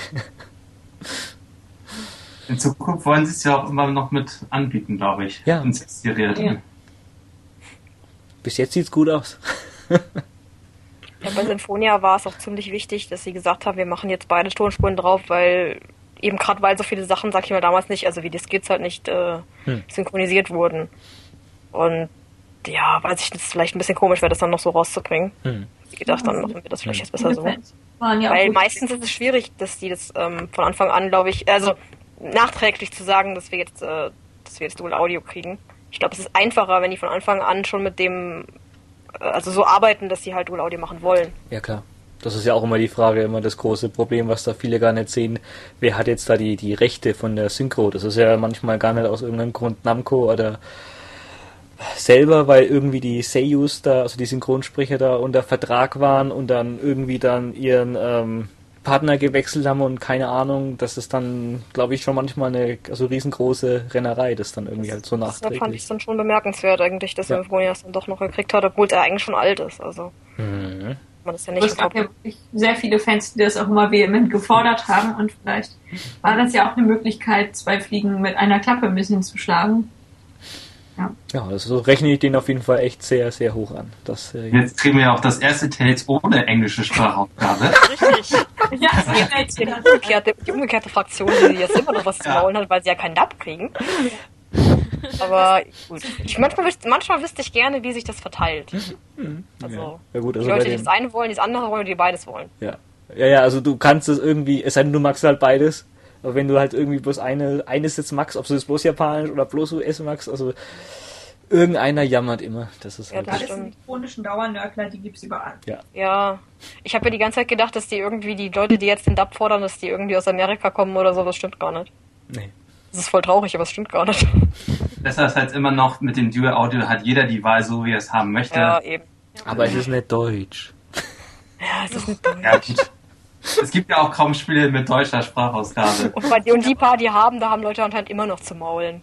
Also die paar Spiele, die ich auf Deutsch gesehen habe, waren meiner Meinung nach gut auf Deutsch. Also mein Gott. Ja. Fire Emblem für Wii hat eine deutsche Sprachausgabe, fällt mir gerade ein. Das ist da, wo das von Nintendo mal aufgefallen ist. Hm. Dass die das das ist sehr ungewöhnlich, oder? Ja. Die meisten, die deutsche Synchro haben, das sind immer diese äh, Spiele, wo man eigentlich weniger den Untertitel lesen sollte, kann, wie auch immer. Also in meinem Fall war das jetzt äh, Heavy Rain oder so. Hm. Oder Assassin's Creed hat, glaube ich, auch Deutsche. Ja. Ja gut, aber Kingdom Hearts finde ich ist eigentlich sehr gut, weil es auch die Original Disney-Sprecher sind. Also das, das ist da auch, glaube ich, der Grund für die Qualität. Ja. Aber ich finde, ich finde wie gesagt auch die anderen halt nicht schlecht. Also die in ganz vielen Sprachen kommen. Hm. Ja, das ist halt am Ende halt immer die Frage, wie viel, wie viel Geld die da reinstecken. Und ja. wenn jetzt ja. da, was weiß ich, wenn jetzt der Ubisoft weiß, wir verkaufen jetzt auch in Deutschland wahrschlich 400.000, 500.000 Assassin's Creed oder irgendwas, dann lohnt sich das halt auch. Ja. Aber ja. jetzt bei einem Tales of Heart, ja, hm, ich will gar nicht ich drüber nachdenken. Ich mal lachen, weil ich mit jemandem von Namco tatsächlich, der hat mich aus dem Nichts mal gefragt, ob Leute in Deutschland eine deutsche Synchro wollen würden. Und ich saß da so und sagte nur, ich glaube, das ist den Aufwand nicht wert. ich habe so, also ich hab so gedacht, ja, es gibt bestimmt Leute, die das wollen, aber ich glaube, so für die breite Masse bringt es das nicht. Also, falls du da in irgendeiner Form drüber nachgedacht hast, verwirf das wieder bitte. Ja, Dankeschön. Weil, nein. Das funktioniert nicht. Dafür ist der Absatz nicht da. Ja, nee, das, so wird es, denke ich mal, knallhart sein. Ja, ja, ja. Trotzdem, Tales of Symphonia, ein absoluter Klassiker kann man auch wirklich jeden, der jetzt auch noch kein Tales irgendwie gespielt hat, denke ich mal, und sich noch ein bisschen da für diese japanische Rollenspielwelt begeistern kann, kann man auf jeden Fall empfehlen. Also wer es noch gar nicht gespielt hat, auf jeden Fall. Ich frage mich nur, ehrlich gesagt, persönlich, wie schwer das für Leute ist, von den neuen PS3-Teilen auf Symphonia zu wechseln.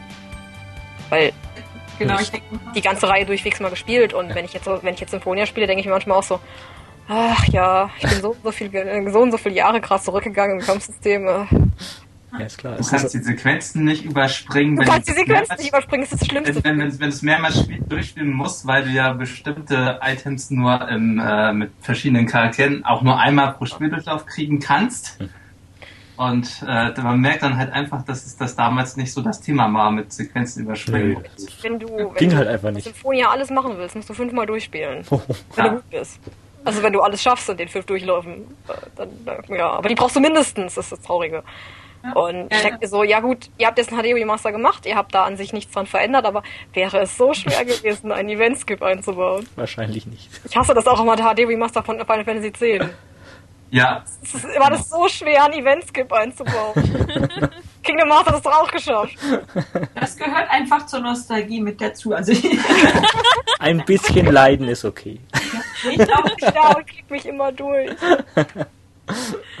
Aber auch, dass es wirklich eher so ein Nostalgietitel ist. Also ich könnte mir schon vorstellen, dass es den einen oder anderen gibt, der sich das Spiel auch mal zulegt. Vor allen Dingen, wenn es jetzt auch ein bisschen günstiger geworden ist. Oder ich sage mal, ich kriege ja zwei Spiele, naja, anderthalb zum Preis von einem. Und äh, dann kann man es ja wenigstens mal ausprobieren. Aber ich denke mal, dass, dass dieses richtige Feeling kommt ja eher bei den Leuten auf, die das wirklich auch damals gespielt haben. Ja, also ich weiß halt nicht, wie das mit Leuten geht, die das jetzt halt wirklich zum ersten Mal spielen, weil ja. die gibt's inzwischen. Also ich, es war ja wirklich lange Zeit in Deutschland auch so gewesen, dass alle Leute Symphonia kannten, weil sie mit Symphonia eingestiegen sind. Ja. Aber inzwischen gibt es diese Leute, die nur Graces gespielt haben, die nur Excelia gespielt ja. haben. Ja. Also. Die neue Generation. Ja, die da halt eingestiegen sind und jetzt dann quasi die Alten dann noch nachholen können. Mhm. Ja, aber wird halt wahrscheinlich ähnlich sein, wo jetzt ihr dann halt, die jetzt halt mit Symphonia das erste Mal in Kontakt gekommen sein, halt dann irgendwie halt so, ähm, ja, keine Ahnung, jetzt halt eh Eternia oder halt sowas spielen, wo dann einmal auf einmal alles komisch 2D ist dann. Mhm. Ja, man kann, wenn man will, kann man. Ja, man also, muss sich halt, man muss dem Spiel halt mal eine Chance geben. Und ich denke mal, man wird selten enttäuscht. Ja, aber trotzdem Meilenstein. Und es war auch das erste Spiel von einem ähm, ganz neuen Studio, die halt eigentlich die äh, Tales-Spiele gemacht haben. Vorher gab es halt eigentlich noch das Destiny-Team und die haben dann eigentlich auch ein bisschen, ja, wahrscheinlich so zeitgleich oder versetzt angefangen mit dem nächsten Teil, aber das war dann, äh, ja, leider eigentlich den ihr letztes Spiel. Das war Tales of Rebirth 2004 für die PS2, auch leider wieder nicht im Westen erschienen. Sehr schade. Ja. Sehr schade, ja. Weil hier muss ich halt echt sagen, dass es eigentlich halt so für mich als 2D-Fetischisten ist das eigentlich halt so rein optisch, also immer noch ein absoluter Hochgenuss. Das sieht so schön aus, das Spiel. Es ist auch ein schönes Spiel. Also was, Inhaltlich auch sehr schön. Ja, also, also persönlich ist, ist das mein Favorit äh, aus der ganzen Tales-Serie. Ähm, was ich bei diesem Spiel eigentlich sehr interessant finde, ist eigentlich eine sehr dichte Story, die auch ähm, sehr, sehr ernst ist. Also ich finde sie persönlich noch ernster als Exilia 2, was ja jetzt viele auch, ähm, ja, auch so empfinden. Hm. Und ähm, ja, also vom Spielprinzip her fand ich es eigentlich richtig top. Ja, also man hat jetzt halt auch wieder dieses äh, dieses äh, 2D mit einer Ebene. Äh, ne, ja, also man kann halt nicht nach oben, nach unten rennen. Aber das wurde halt auf drei ähm, Ebenen jetzt erweitert. Also es gibt halt einen Vordergrund, normal und dann noch eins weiter hinten.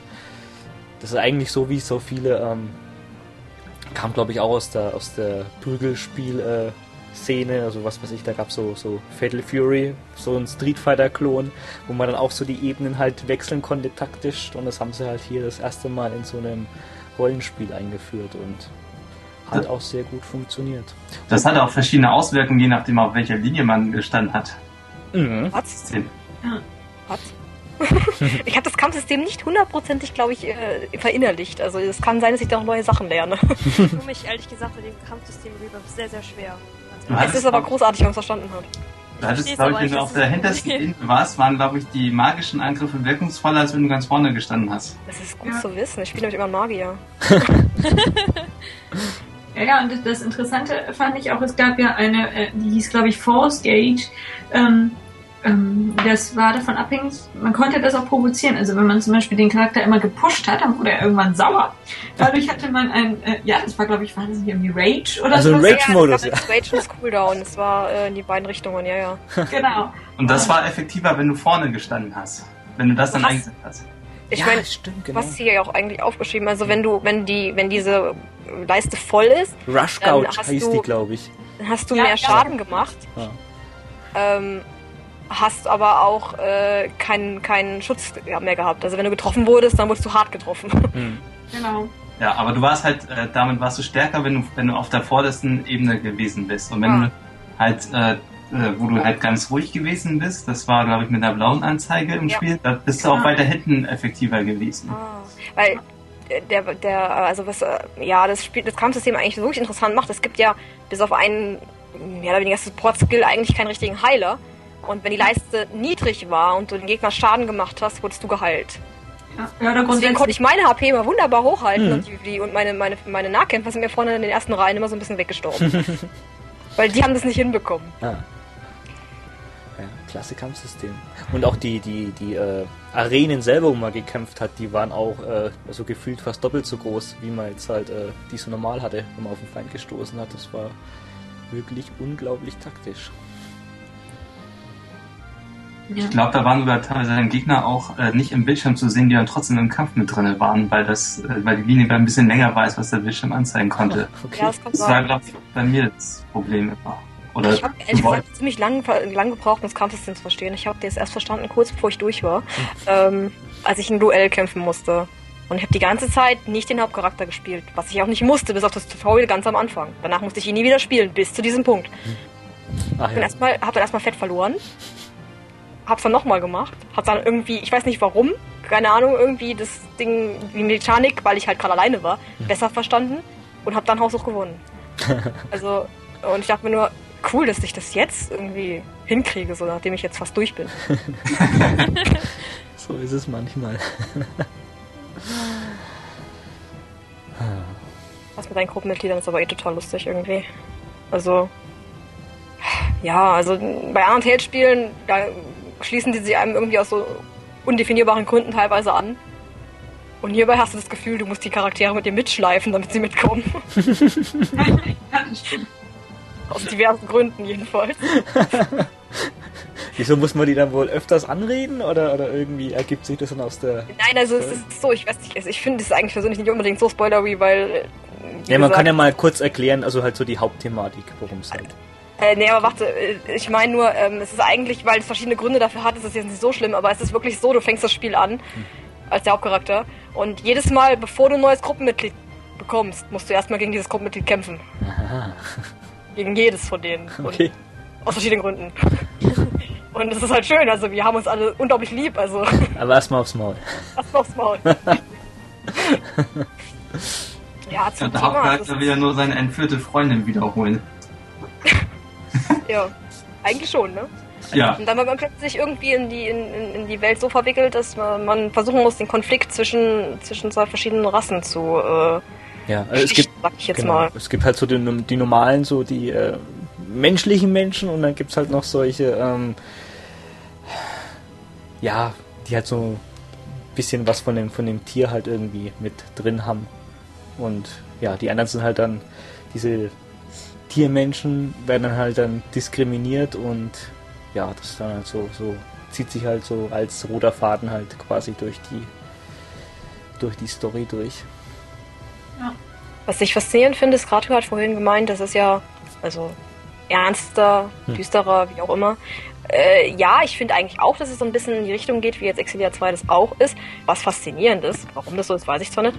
Ähm, auf der PS2-Version, wenn man mal guckt, da steht, also das hat als Waiting ohne Altersfreigabe. Also, nee, nicht ohne, also frei für alle. Ja, Ich bin so, bei dem Spiel, ja. seid ihr sicher? Ja, Seid ja ihr das ich sicher? merkwürdig. Also ich meine, es ist bei Tales-Spielen zwar generell so, dass die alten Spiele irgendwie da noch so mit Null waren, und dann irgendwann war es dann sechs und irgendwann war es fest auf zwölf. Ah. Ich Aber gerade bei dem Spiel, es von Anfang an auf Null zu halten, finde ich sehr fragwürdig. ich bin ja, ich so, find's auch so von, von der Thematik her bin ich mir eben auch nicht sicher, ob das, sage ich mal, also ich kann mir gut vorstellen, dass ich das vielleicht mit mit zwölf oder sowas spielen kann, aber ähm, nichts verstehst eigentlich. das, das richtige Verständnis ist eher äh, kommt wirklich erst später. das Problem im japanischen Rating-System ist auch, dass es zwischen 0 und 12 keine weitere Stufe gibt. Die haben Ah, die dieses haben keine- 6, was wir haben, das gibt es da nicht. Ja. Oh, okay. Hm. Stimmt, Deswegen, ja, recht, recht. Ja. Ich bin mir auch gar nicht sicher, ob da, ob es da 2004, also das, das Rating-System, was wir jetzt haben, dieses äh, Zero nennt sich das in Japan, das gibt's noch gar nicht so lange. Also Doch, das gab es damals auch schon. Die haben nur das System mal geändert. Von, äh, das heißt es ja ABCD, ne? ja, Und äh, das, das war vorher ein bisschen anders gewesen. Aber Zero äh, oder Kiro oder wie auch immer dass man das ausspricht, das gab es damals schon. Ja, das ist halt A. Ja, ja. Das hat, genau. Das hat ja. Für mich müsste das eigentlich, wenn ich das Spiel selber bedenke, müsste es eigentlich C haben. C, ab 15 ja. ist okay. Ah ja, aber ist halt auch die Frage, wird wahrscheinlich jetzt auch nicht anders sein als in jedem anderen Land. Die waren halt wahrscheinlich erstmal so diesen, ähm, ja, vordergründigen jetzt halt, gibt es jetzt hier irgendwie visuelle Gewalt zu sehen oder irgendwie zu viel nackte Haut oder irgendwie sowas und das wird dann erstmal der Hauptgrund sein. Was Raid ja auch durchgespielt, weil man das am Anfang gar nicht ja so mit der Rasse so mitkriegt in dem Spiel. Ja, das ist erst das ist am Anfang nicht so Vordergrund. Also spätestens da ist jedenfalls eine Szene drin, die ich wirklich sehr schwierig finde. Okay. Der, ab der Hälfte. Aha, sind wir gespannt. Bloß halt auch hier das große Problem, ja, halt Japanisch only, Fanübersetzung, glaube ich. Fanübersetzung gibt's. Ja. Ist sogar sehr vollständig, weil die hat alle Skits drin. Oh. Also ich habe damit gespielt, ich konnte da auch noch nicht wirklich so viel lesen. Hm. Ging ganz gut. Muss ich sagen. Immerhin. Ja, und wer jetzt hier keine umgebaute PS2 hat, gibt es auch einen ziemlich guten PSP-Port. 2008. Also von Kato und mir ganz dicke Empfehlung für das Spiel. ja, immer. Leider wird es immer sehr, sehr vergessen, habe ich das Gefühl. Also ja, und ich, es gibt halt einfach so viele, die dann sagen, ich, ich mag aber nicht mit der Textübersetzung spielen. Ja, ja. Verstehe ich zwar auch, aber es ist wirklich ein gutes Spiel. Hm. Es hat kein Manga, es hat kein Anime und das ist, glaube ich, das Problem hier. Ja. Ach, dass man nicht immer von irgend sowas angefixt wird. Also erstmal dann so reinschnuppern. So wie andere ja, Tales. hat fast gar nichts. Äh, leider ist es so, dass äh, zumindest im Tales-Fandom selber, dass der Hauptcharakter eigentlich immer nur aufs, äh, darauf herunter reduziert wird, äh, dass er eigentlich von seiner Freundin abhängig ist. Aber andererseits denke ich mir dann immer so, wenigstens gibt es dann auch die Leute, die dann, die dann Wake wenigstens noch wegen dieser Klärgeschichte kennen, immerhin, ne? Ja, das stimmt. Weil die, die, die, weil die, die noch nicht mal das wissen, kennen das Spiel überhaupt nicht. Ja, das stimmt. Und Problem ist vielleicht auch, dass der Hauptcharakter hat schon eine Freundin, im Gegensatz zu anderen Spielen. Oh ja, das stimmt, das ist eigentlich auch mal das ganz ist natürlich für viele, oh ja, leider. Schwierig. Ja, das hast du recht. Das ist ja, keine Ahnung, so wie im japanischen Idol-Business. Wenn du als Idol einen Freund hast, dann. Hat er sofort verloren, ja. ja. Hier ist die Tür. das darf nicht sein. okay. Ja, wie gesagt, immer ein schönes Spiel. Auch für alle, die erstmal auch bloß zwei schöne 2D-Grafik mögen. Kauft euch. Ja, danach haben wir das schwarze Schaf der Serie, auf jeden Fall für viele. Ich mach das traurig. du magst das traurig? Oh, okay, bin ich gespannt, interessant. ähm, Tales of Legendia 2005 für die PS2 und das gab's sogar wieder US. Ja, was da halt so ein bisschen raussticht, ähm, ja, die haben halt damals, also dieses ähm, Tales of Destiny Studio haben die aufgelöst gehabt und ja, also das, die äh, Symphonie gemacht haben, die haben halt an den nächsten Spielern schon geschliffen und für das Legendia, ja, haben sie ein ganz neues Studio gemacht und die hatten halt nicht so die mega Rollenspielerfahrung. Die nannten sich äh, Melfes und waren eigentlich äh, fast dieselben Programmierer, die äh, die ganzen 3D-Prügelspiele für Namco gemacht haben. Also halt dann auch so Tekken und Soul Calibur. Ja. Wie seht ihr das? Also ich habe das, äh, ich, ich weiß es, also ich habe das damals mir zwar gekauft, aber irgendwie nach drei, vier Stunden irgendwie, ja, dann irgendwie keine große Lust gehabt mehr weiterzuspielen. Aber ich kann jetzt auch nicht mal so den Finger drauflegen, was mich da jetzt irgendwie, äh, ja, abgeturnt hat. Also auf jeden Fall wusste ich diese Fakten jetzt nicht damals, dass das jetzt so war. Aber irgendwie, ich weiß nicht, hat zwar teilweise schon ganz coole Ideen gehabt, weil so die ganze Welt war irgendwie auf so einem, ähm, ja, so einem, ich weiß nicht, war das ein Luftschiff oder eine fliegende Insel, riesengroß? Nee, das ist ein ähm, Schiff wirklich, also eine, eine riesige Insel, ja. die aber als Schiff fungiert ja. auf dem Wasser wirklich, also nicht in der Luft. So wie bei Golds und Panzer der riesengroße Flugzeugträger. Weiß ich zwar nicht, aber so im Prinzip, vom ich Prinzip her kommt es daran. Wo es auch Wälder und Seen gibt und. Ja, ja. Ich hab die ganzen Dungeons müssen da schon noch draufpassen. Ja. ich habe jetzt auch nur drei, vier Stunden Legenia gespielt gehabt, äh, vor kurzem eigentlich erst. mir hat es eigentlich vom Anfang her ziemlich gut gefallen. Ich mochte auch die Charaktere eigentlich ziemlich schnell. Die waren mir eigentlich ziemlich, ziemlich sympathisch, muss ich zugeben. Hm. Ich hatte dann eigentlich ein persönliches Problem äh, mit dem Spiel und zwar, äh, also größtenteils mit meiner Disc und zwar, weil ähm, in Kämpfen, dann fängt die Kampfmusik zwar an und man muss bei Legend einfach sagen, der Soundtrack ist super gut. Der ist ähm, super gut. Die Kampfmusik fing dann aber an und sobald ich irgendwie angegriffen hatte, wurde sie immer leiser und immer leiser und verschwand dann einfach gänzlich. Und äh. komplett ohne Kampfmusik zu kämpfen ist einfach unglaublich ätzend. Ich weiß nicht, ob ich das einfach mal reinigen lassen muss. Also ich freue mich eigentlich schon sehr darauf, mal weiterzuspielen, aber so will ich mich ja momentan nicht da durchquälen, ah, weil nee, das, das, wär, wär das nimmt einen, das nimmt einem schon ja. echt Spielspaß. Irgendwie. Nee, also das ist wirklich, also wie gesagt, es wird, also ich habe es nicht so weit gespielt, um jetzt um, um de, über das Spiel jetzt irgendwie richten zu wollen auch wenn es jetzt halt viele nicht so mögen. Aber der Soundtrack ist äh, komplett fantastisch. Also den hatte ich mir dann auch äh, damals gleich brav gekauft gehabt. Also der ist zählt, würde ich mal sagen, auch also mit einem zu der besten von der ganzen Serie. Den kann man auch jetzt, wenn man mit dem Spiel nichts zu tun hat, kann man den auch sehr gut nebenbei hören. Ja, aber was blöd hier war, überhaupt kein Multiplayer. Nicht mal über Items.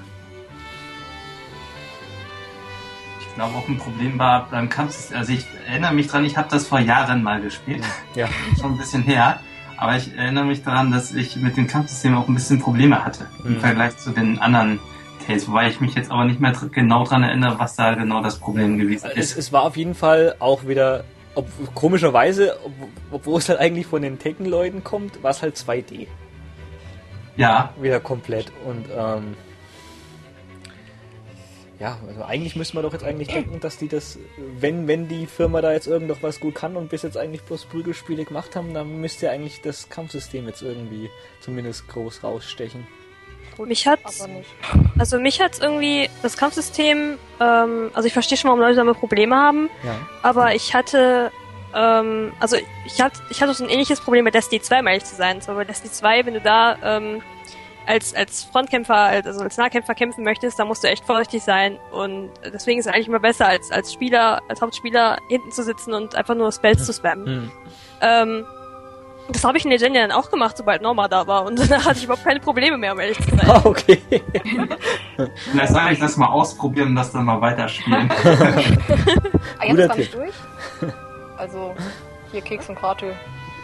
Bitte? Ah, ja, hast du das jetzt durchgespielt oder nicht? Ich hab's nicht durchgespielt, nee. Ah, ich dachte, du hättest. Okay. Und Krato nee. hat's gar nicht gespielt?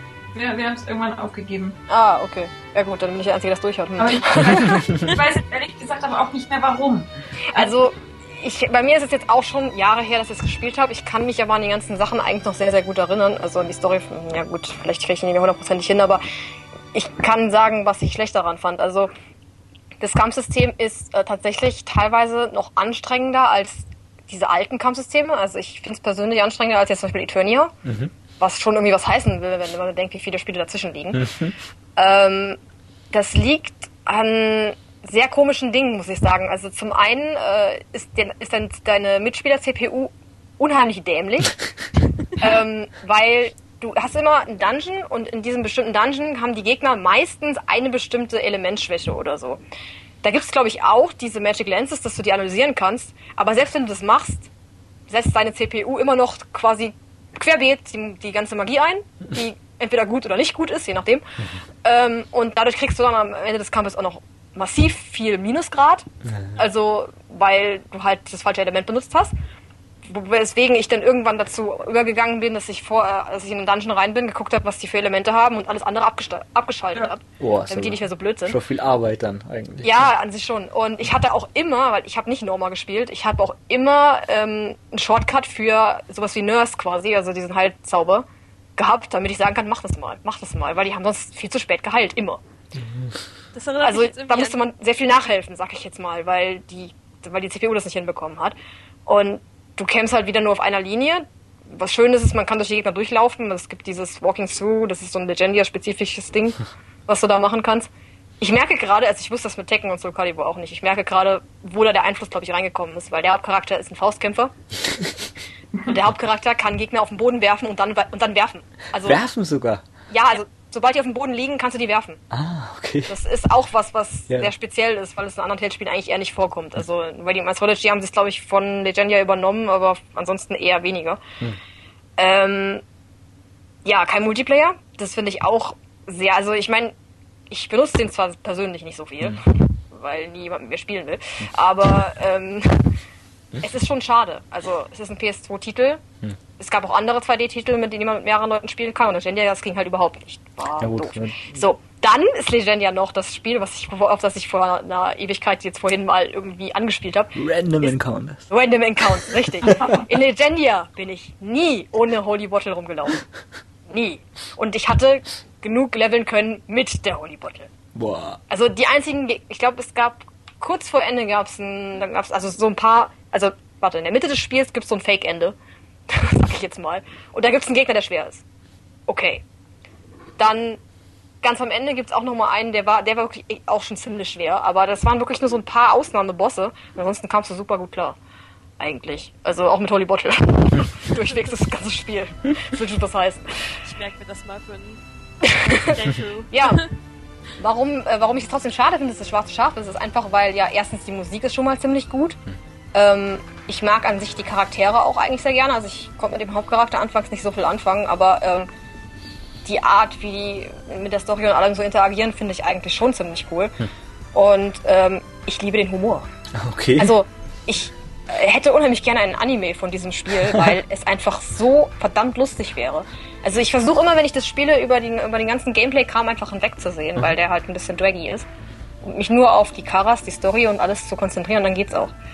Also an der, an der Grafik störe ich mich jetzt auch nicht, die ist halt ziemlich niedlich, aber na gut. Die haben halt auch immer die gleichen Gesten, die sie machen, wenn irgendwie was passiert, also wenn was Lustiges ist oder so.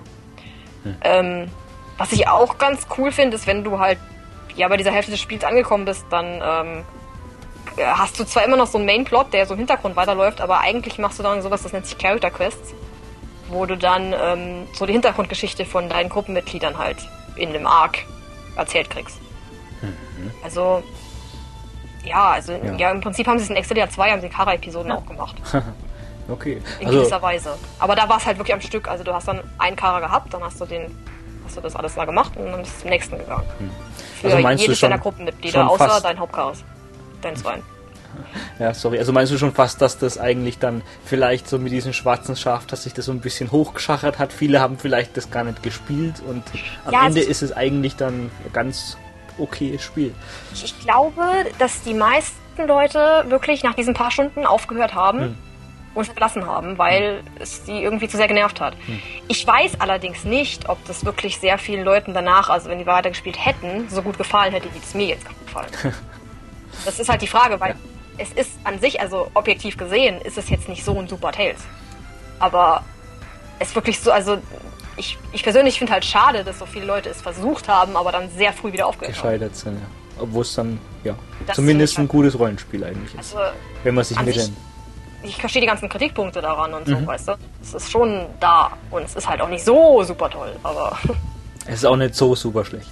Richtig. Also, zweite Chance. ist hiermit empfohlen. Alles klar. Okay. Jetzt springen wir noch mal kurz zurück für ein Spiel, was wir jetzt Ach, nicht einfach in ein Remake reinhauen wollten.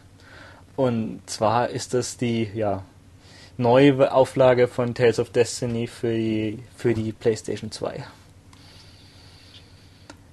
Und da muss man wirklich echt sagen, also man ist ja heute diese HD-Remakes, die kommen jetzt ja alle zwei Monate, zwei Monate von irgendeinem Spiel raus. Und da ist ja meistens bloß immer irgendwie so Grafik 16 zu 9, bisschen besserer Texturfilter und irgendwas, aber eigentlich ist es zu 95% dasselbe Spiel, also ich kaufe da zwar eigentlich auch immer viel mehr als ich sollte, aber man ist halt eigentlich doch immer ernüchternd.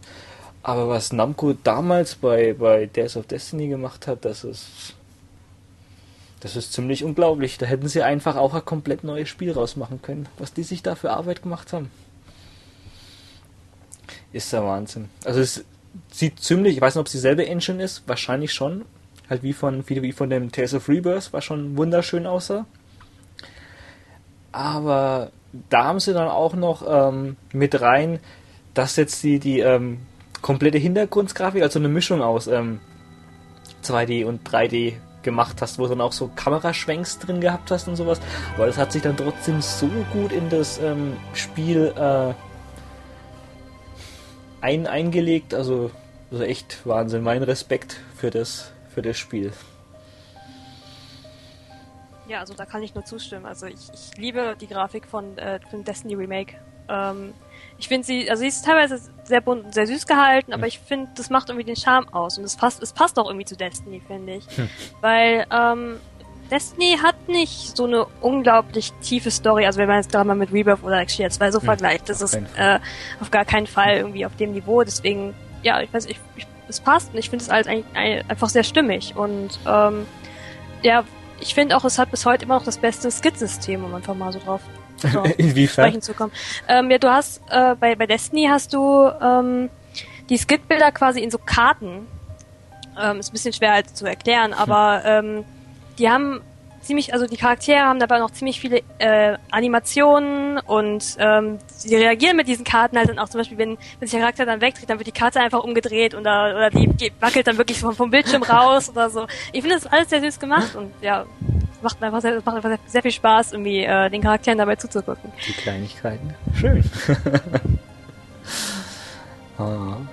Ja, ja, sonst auch das, ähm, das Kampfsystem haben sie auch also komplett über, überarbeitet. Also mit diesem One-Hit-Combo äh, System, was man da hat, hat es auch zum Glück gar nichts mehr zu tun. Also das ist auch wahrscheinlich von den äh, 2D äh, ähm, Spielen ist das wahrscheinlich auch noch mit, hat es das, das äh, beste Kampfsystem, weil also das erinnert so fast schon das, was du an äh, Graces machen kannst von der Komplexität her.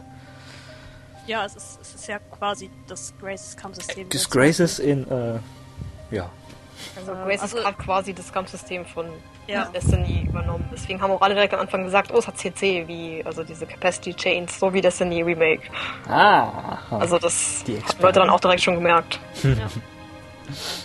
Ich denke mal auch ein ganz großer Pluspunkt ist, äh, beim Remake ähm, gibt es noch quasi eine Zusatzstory, ähm, dass man auch das Spiel aus der Sicht eines bestimmten Charakters zusätzlich spielen kann.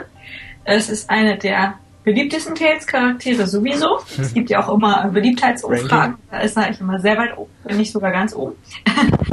Und ähm, ich denke, das war auch für viele Fans einfach nochmal so, so, so ein Zusatz, äh, ja, Goodie, dass ich sozusagen nicht nur ein Remake von einem Spiel sowieso kaufe, sondern auch noch eigentlich quasi Zusatzinhalt habe, den es vorher so nicht gab und der vielleicht auch bestimmte Fragen beantwortet, die vorher nicht ganz aufgeklärt wurden. Das war aber nur beim Director's Cut, nicht beim Remake selber. Also nein, nein, beim Director's Cut, ja, genau. genau das, ist, das war dann eigentlich auch nochmal so beliebt, also das hat sich auch richtig gut ja. verkauft, dass es dann nochmal an Director's Cut nochmal äh, zwei Jahre dann später gab. Aber was da jetzt genau anders ist, weiß ich jetzt selber auch gar nicht. Ja, wie gesagt, diese Haupt, also diese, diese neue Nebenstory halt, wo man dann das Spiel aus der anderen Sicht. Ähm, Was heißt das? Das Spiel, das komplette Spiel oder? Das komplette Spiel. Ähm, ja, das komplette Spiel. Also alles, ja, ja. was für ihn relevant ist. Also, Richtig. Ja. Es ist so gesehen halt ein bisschen kürzer als das andere, aber es ist halt alles, was für diesen Charakter relevant ist. Hm. Ist auch die komplette Storyline dann quasi weitergeführt. Genau. Ist schon ziemlich umfangreich, also. Wahnsinn. Ja, also das wie gesagt, das müsste eigentlich, äh, wenn mal irgendwie wieder ein HD-Remake ansteht, dann sollte der Programmierer sich erst einmal das anschauen und dann nochmal davor die PlayStation 1-Version und dann sein, sein Remake wirklich richtig machen. Also das ist echt mit ich kenne nichts, was vergleichbar ist. Auch wo sie da jetzt irgendwie, wo das, das Wind Waker gerade für die Wii U rausgekommen ist, da, wo alle so begeistert waren, ey, das haut es in die Tonne. Das darf man da mal erwähnen, damit zu vergleichen, was die sich da für einen Aufwand gemacht haben. Das ist. Gut, ein Remaster und ein Remake ist ja auch nicht das gleiche. Also ja, ist ja, es ist ja in dem Fall, es ist ja auch wirklich ein richtiges Remake gewesen. Ja. Was teilweise dann auch wieder Probleme macht. Also äh, an sich bin ich, also von dem, was ich weiß von der Story her, ich kenne das Original leider auch nur durch den Manga, nicht durch das Spiel. Mhm. Aber dadurch konnte ich jetzt auch schon vergleichen, was da für Story-Unterschiede eigentlich auch noch drin sind oder Charakterunterschiede so ein bisschen. Und ich persönlich mag das Remake zwar lieber, mhm. es ist nun aber so, dass jetzt Destiny 2 aber auf dem Original basiert richtig. Ja, natürlich, klar. Das äh, ist natürlich in der, in der, also Tales als Gesamtes zu sehen, irgendwie ja. ein bisschen inkonsistent. Also. Ja, hast du natürlich recht, das kam ja, weiß nicht, Tales kam ja 2002 raus und da, das jetzt 2006 oder Directors kann dann 2008 sogar. Hm.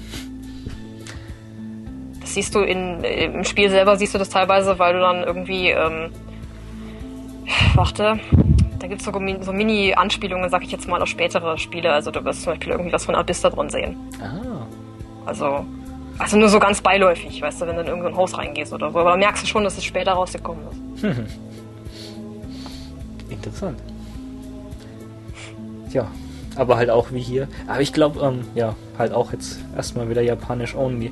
Aber ich glaube, da arbeitet sogar irgendwie, äh, habe ich mal irgendwie nachgeforscht, also seit äh, noch nicht lang irgendwie, an, seit Anfang des Jahres. Also der hat seit Jahren, der hat vor Jahren schon daran gearbeitet, hat es dann aber irgendwie komplett fallen lassen. Ja. Und jetzt hat er wieder angefangen. Reboot. Genau. Von der Übersetzung. Genau, also da ist momentan eine Übersetzung in, in, ja, in Arbeit. Mhm. Allerdings hat er dazu auch gesagt, dass äh, Leute jetzt nicht wieder von ihm erwarten sollen, dass das dann irgendwie in der nächsten Zeit, sage ich jetzt mal, kommen ja. soll. Also das wird noch dauern. Er hat gesagt, dass er es wieder aufnimmt, das ist schön, aber ich glaube, das das wird noch wird, einige Zeit dauern. Ja. Das wird noch einige Zeit dauern. Ich meine, der, der, der HSDS-Patch kam auch nie. Also. ja, gut. Ist halt die Sache, aber wie gesagt, immerhin. Das Gute ist bei der, so schön wie das Spiel aussieht, ist das auch kein Problem, wenn wir da jetzt noch drei, vier Jahre drauf warten müssten. Also für die Hauptstory des, also die, die, die, ja doch den Hauptplot, sag ich jetzt ja, mal, reicht reicht's eigentlich, wenn man die PS1-Version gespielt hat oder den Manga gelesen hat mhm. oder so. Das reicht eigentlich mhm. dafür. Ja, ja. Der Rest ist halt Eye Candy, aber ich bin jetzt auch, auch nicht böse, wenn jetzt ein Spiel mal gut aussieht. Oder, oder das Kampfsystem gut ist. Oder das Kampfsystem genial ist. ja, also bei, gerade bei Destiny, ich mag das Kampfsystem unglaublich. Das macht mir bis heute immer noch am meisten Spaß, um ehrlich zu sein. Hm. Ja. Ja, kann man so stehen lassen. Das wäre hier mal noch super. Da müsste mal ein HD-Remake kommen. Von Dings, von Destiny 1 und 2. Also ich bin sehr dafür, dass da mal was kommt, um ehrlich zu sein. Ich weiß jetzt Unisonen Pack, genau. Ja, genau. Dann kann es ja noch mit dem Pachinko-Game rausbringen. Oh ja, das wäre ein Traum von mir, ganz ehrlich. Oh. Wie gar nicht dieses Pachinko-Game spielen würde, einfach nur für die Extra-Szenen, die sie da gebracht haben. Ich brauche das Game gar nicht, gib mir die blöden Anime-Sequenzen einfach nur. genau. kann man dann kaufen als DLC, wenn man es nicht die ganze Zeit spielen will. Ja, ist doch super. Gib mir, die, gib mir die Sequenzen als DLC, bitte. Ja, was man da, was man da vielleicht auch zum, zum Remake sagen kann, also das Destiny Remake hat da noch wunder, wunder, wunderschöne neue Anime-Sequenzen gekriegt. Ja, also. Einige, so ähm, die wirklich qualitativ sehr hochwertig sind, meiner Meinung nach. So gut wie es geht, halt eigentlich für ein Spiel. Ja. Die Sache mit dem, mit den HD-Remastern wurde mal angesprochen, da ging es halt auch darum, dass äh, ja nicht also es ist ja so gesehen ständig dann irgendwie ein Jubiläum von irgendeinem Tales-Game oder so. Dann kann das halt nicht machen. ja, mal schauen, aber. Also ich glaube, da habe ich auf jeden Fall auch noch in Japan die größte Hoffnung. Und wenn es erstmal in Japan kommt, dann, ja, vielleicht erbarmen sie sich ja trotzdem noch. Aber es ist halt trotzdem gut, dass das halt eigentlich die, die äh, beliebtesten zwei Teile halt eigentlich sind, auch von den Verkaufszahlen. Also ich glaube, da können wir ein bisschen hoffen in zwei Jahren hat das ja zehnjähriges Jubiläum. das siehst du. Und das ist Barbas liebstes Tales, also von daher. Ja. Oh, die Gerüchte verdichten sich. Ich meine, es wäre ja auch ganz nett, wenn die in, Amerika oder so mal sagen würden, wir bringen das alte Destiny einfach mal in PSN. Ja, ja, ja. So, so, also hm. Ich weiß nicht, gerade die ganzen Leute, die halt nicht drankommen können, weißt du, das ist dann für die dann irgendwie, und wenn es jetzt teurer wird, weil es nicht mehr produziert wird, ist es halt einfach praktischer. Ja, klar, freilich. Das ist natürlich auch eine Geldfrage. Wenn es jetzt so nicht so flüssig bist, und es ist halt die Frage, ob du erstmal so für 100 Euro halt für ein Spiel ausgeben willst, wo du jetzt halt auch noch nicht so weißt, ist mir das nicht vielleicht zu altbacken, aber wenn das jetzt halt im PSN ein Zehner oder was kostet, dann kann man auch schon mal die einer Combo in. Da kann man die einer Combo in kaufen. Ah, ja. aber echt, echt, also ein sehr schönes Spiel. Ja, aber danach wurde es jetzt eigentlich auch nicht viel schlechter. Der nächste reguläre Teil für, für PS2 ist natürlich auch schon ein kleiner Meilenstein für viele Leute. Tales of the Abyss. Habt ihr das damals schon richtig gespielt? ne? wo ihr auf, nach Symphonie dann so heiß wart? Oder erst später? Ich, wollte unbedingt und hatte natürlich nicht die Möglichkeit wegen der PS2. Ah. So ein bisschen hingedümpelt. Also ich meine, Symphonia habe ich, weiß ich gar nicht, 2006 oder so, glaube ich, gespielt. Mhm. Bis 2008. Und als ich Abyss dann wirklich spielen konnte, Ja. habe ich danach dann gesagt, jetzt ist mir alles egal, jetzt will ich die restlichen auch spielen. also, ja, es ist wirklich, also nachdem ich Abyss gespielt hatte, habe ich dann gesagt, ja gut, jetzt spiele ich erstmal alle anderen Spiele, die es noch irgendwie äh, übersetzt gibt. Ja. Ich beende mal meine zwei Jahre rumliegenden äh, Eternia und, und Phantasias, beende ich auch mal. Könnte man ja mal machen.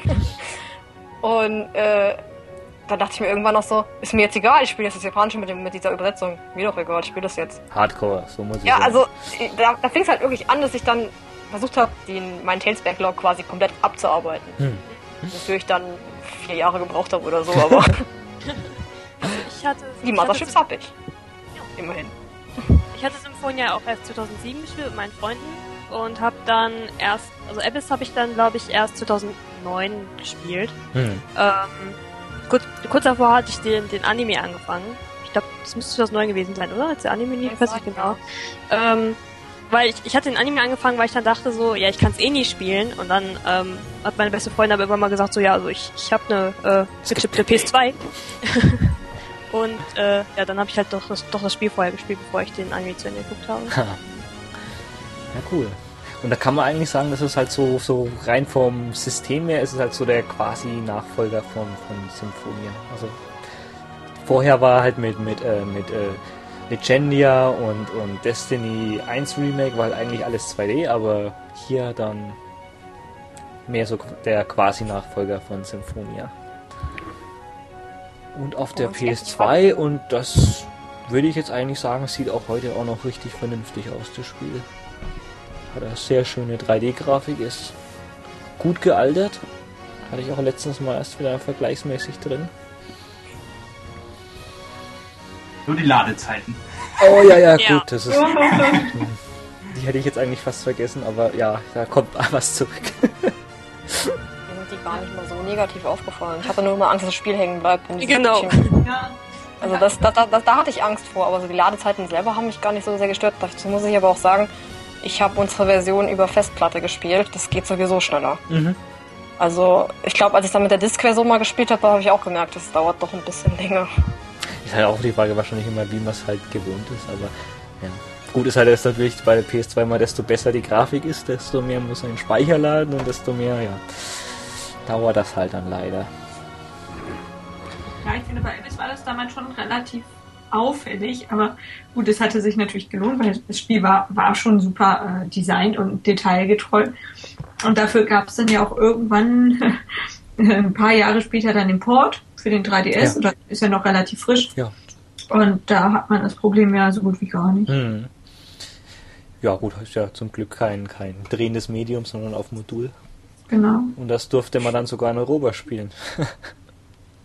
Was ich zwar an sich gut finde, aber leider ist es so, dass ich auch sehr viele Leute kenne, die dann sagen, sie würden das Spiel eigentlich gern zu Ende spielen, aber sie, es macht sie wahnsinnig, das auf dem DS zu spielen. Also, ja, so ein RPG halt auf dem 3DS zu spielen, ich weiß nicht. Das Aber, geht also ich sag mal, jetzt für, so. für uns als JRPG-Front ist ja eigentlich jetzt dein Handheld ist ja eigentlich jetzt, auch wenn es jetzt bloß für, also für mich ist es mir eigentlich auch so eine, so eine Zwangsfreundschaft. Also ich würde es jetzt äh, ungelogen auch lieber auf der Glotze schön groß spielen, aber mein Gott, manchmal, manchmal geht es halt nicht anders und ich, Ja, kann also- mit, ich kann damit sehr gut leben.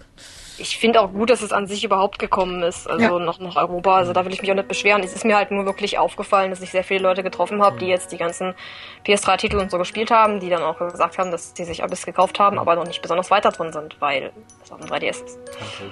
Und das finde ich halt schade irgendwo. nee, Also ich kann sie schon nachvollziehen. Ich, aber da ich- sollte man ich selber habe auf dem 3DS nicht viel gespielt. Ich habe keinen 3DS. Ähm, ich habe das Spiel, aber ich habe keinen 3DS. und ich habe deswegen auch nur so eine halbe Stunde mal angehabt, dass ich einen ausgeliehen hatte. Und das sieht ja jetzt eigentlich, also es ist natürlich ein bisschen pixeliger, aber ansonsten ist es ja das gleiche. Ja, hat sich auch gut gehalten. Und es ist halt echt. Da hat mich auch damals also wirklich gewundert, dass sie jetzt da nicht den, den Schritt gegangen sind und das äh, auch in Europa veröffentlicht haben. Weil wie gesagt, erstens hat sich jetzt das Gamecube-Spiel hat sich super hier verkauft gehabt. Das Abyss hat damals auch als auch also wirklich äh, so 3D-mäßig äh, war das auch Eye Candy, also war voll auf der Höhe der Zeit. Warum will man da kein Geld verdienen? Wissen tue ich es nicht, aber da kenne ich natürlich auch solche Theorien? Theorien. Mhm. Theorie ist, äh, das Spiel hätte, wenn es hier rausgekommen wäre, also in Amerika kam es ja noch Ja. auf PS2 und ähm, jetzt ist es im Westen leider nun mal so, dass die dann immer sagen, ja, die und die Konsole läuft langsam aus.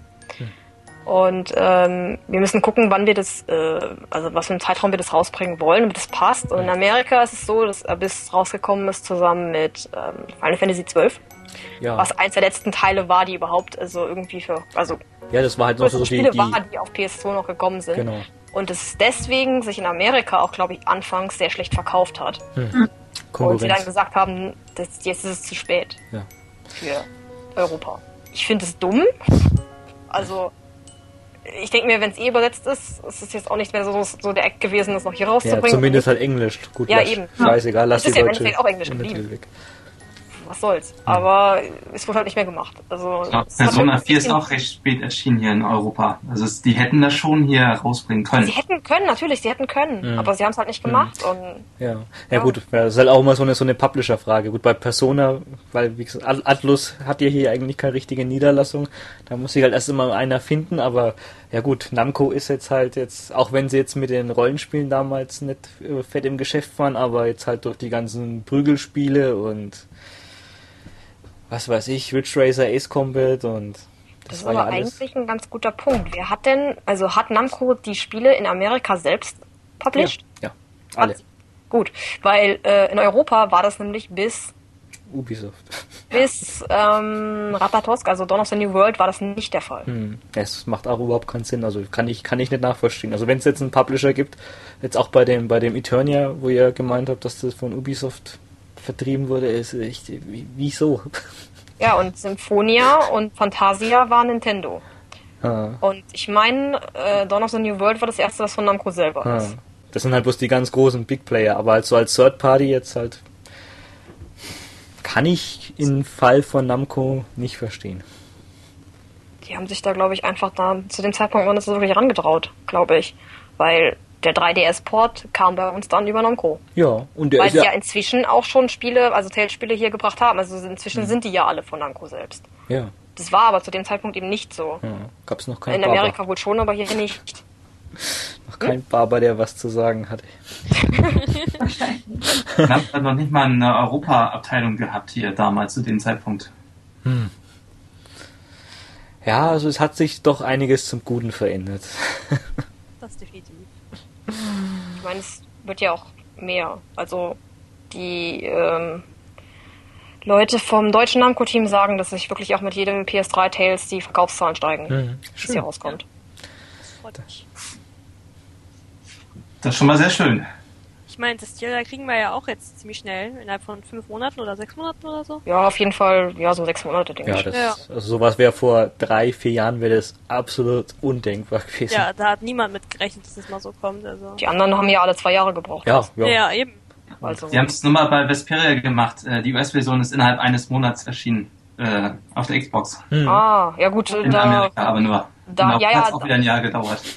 bei uns was langsamer, oder was? Ja, dasselbe Problem halt wieder. Da hat, sich auch wieder Oh, Namco Mann. blöd gestellt aus irgendeinem Grund. Ja. Ja, Microsoft hat einfach die, ganzen, die ganze Priorität auf Amerika gegeben. Hm. Ah, wir müssen das noch in andere, vier andere europäische Sprachen übersetzen. Ja, es hat Zeit. ah, die können warten. Die kaufen eh nicht. Die schönen Spiele. Meine, gucken wir uns mal Persona 4 Arena an. Das ist ja auch, naja gut. Das ist ja eine äh, Trauergeschichte. Ja, also, Das ist so richtig. Also, das ist, glaube ich, eine der größten Trauergeschichten, die man, was das Publishen angeht, erzählen kann, oder? da hat es ja noch nicht mal eine Wahl gehabt, da musstest du warten. Ja, das ist das Schlimmste da dran.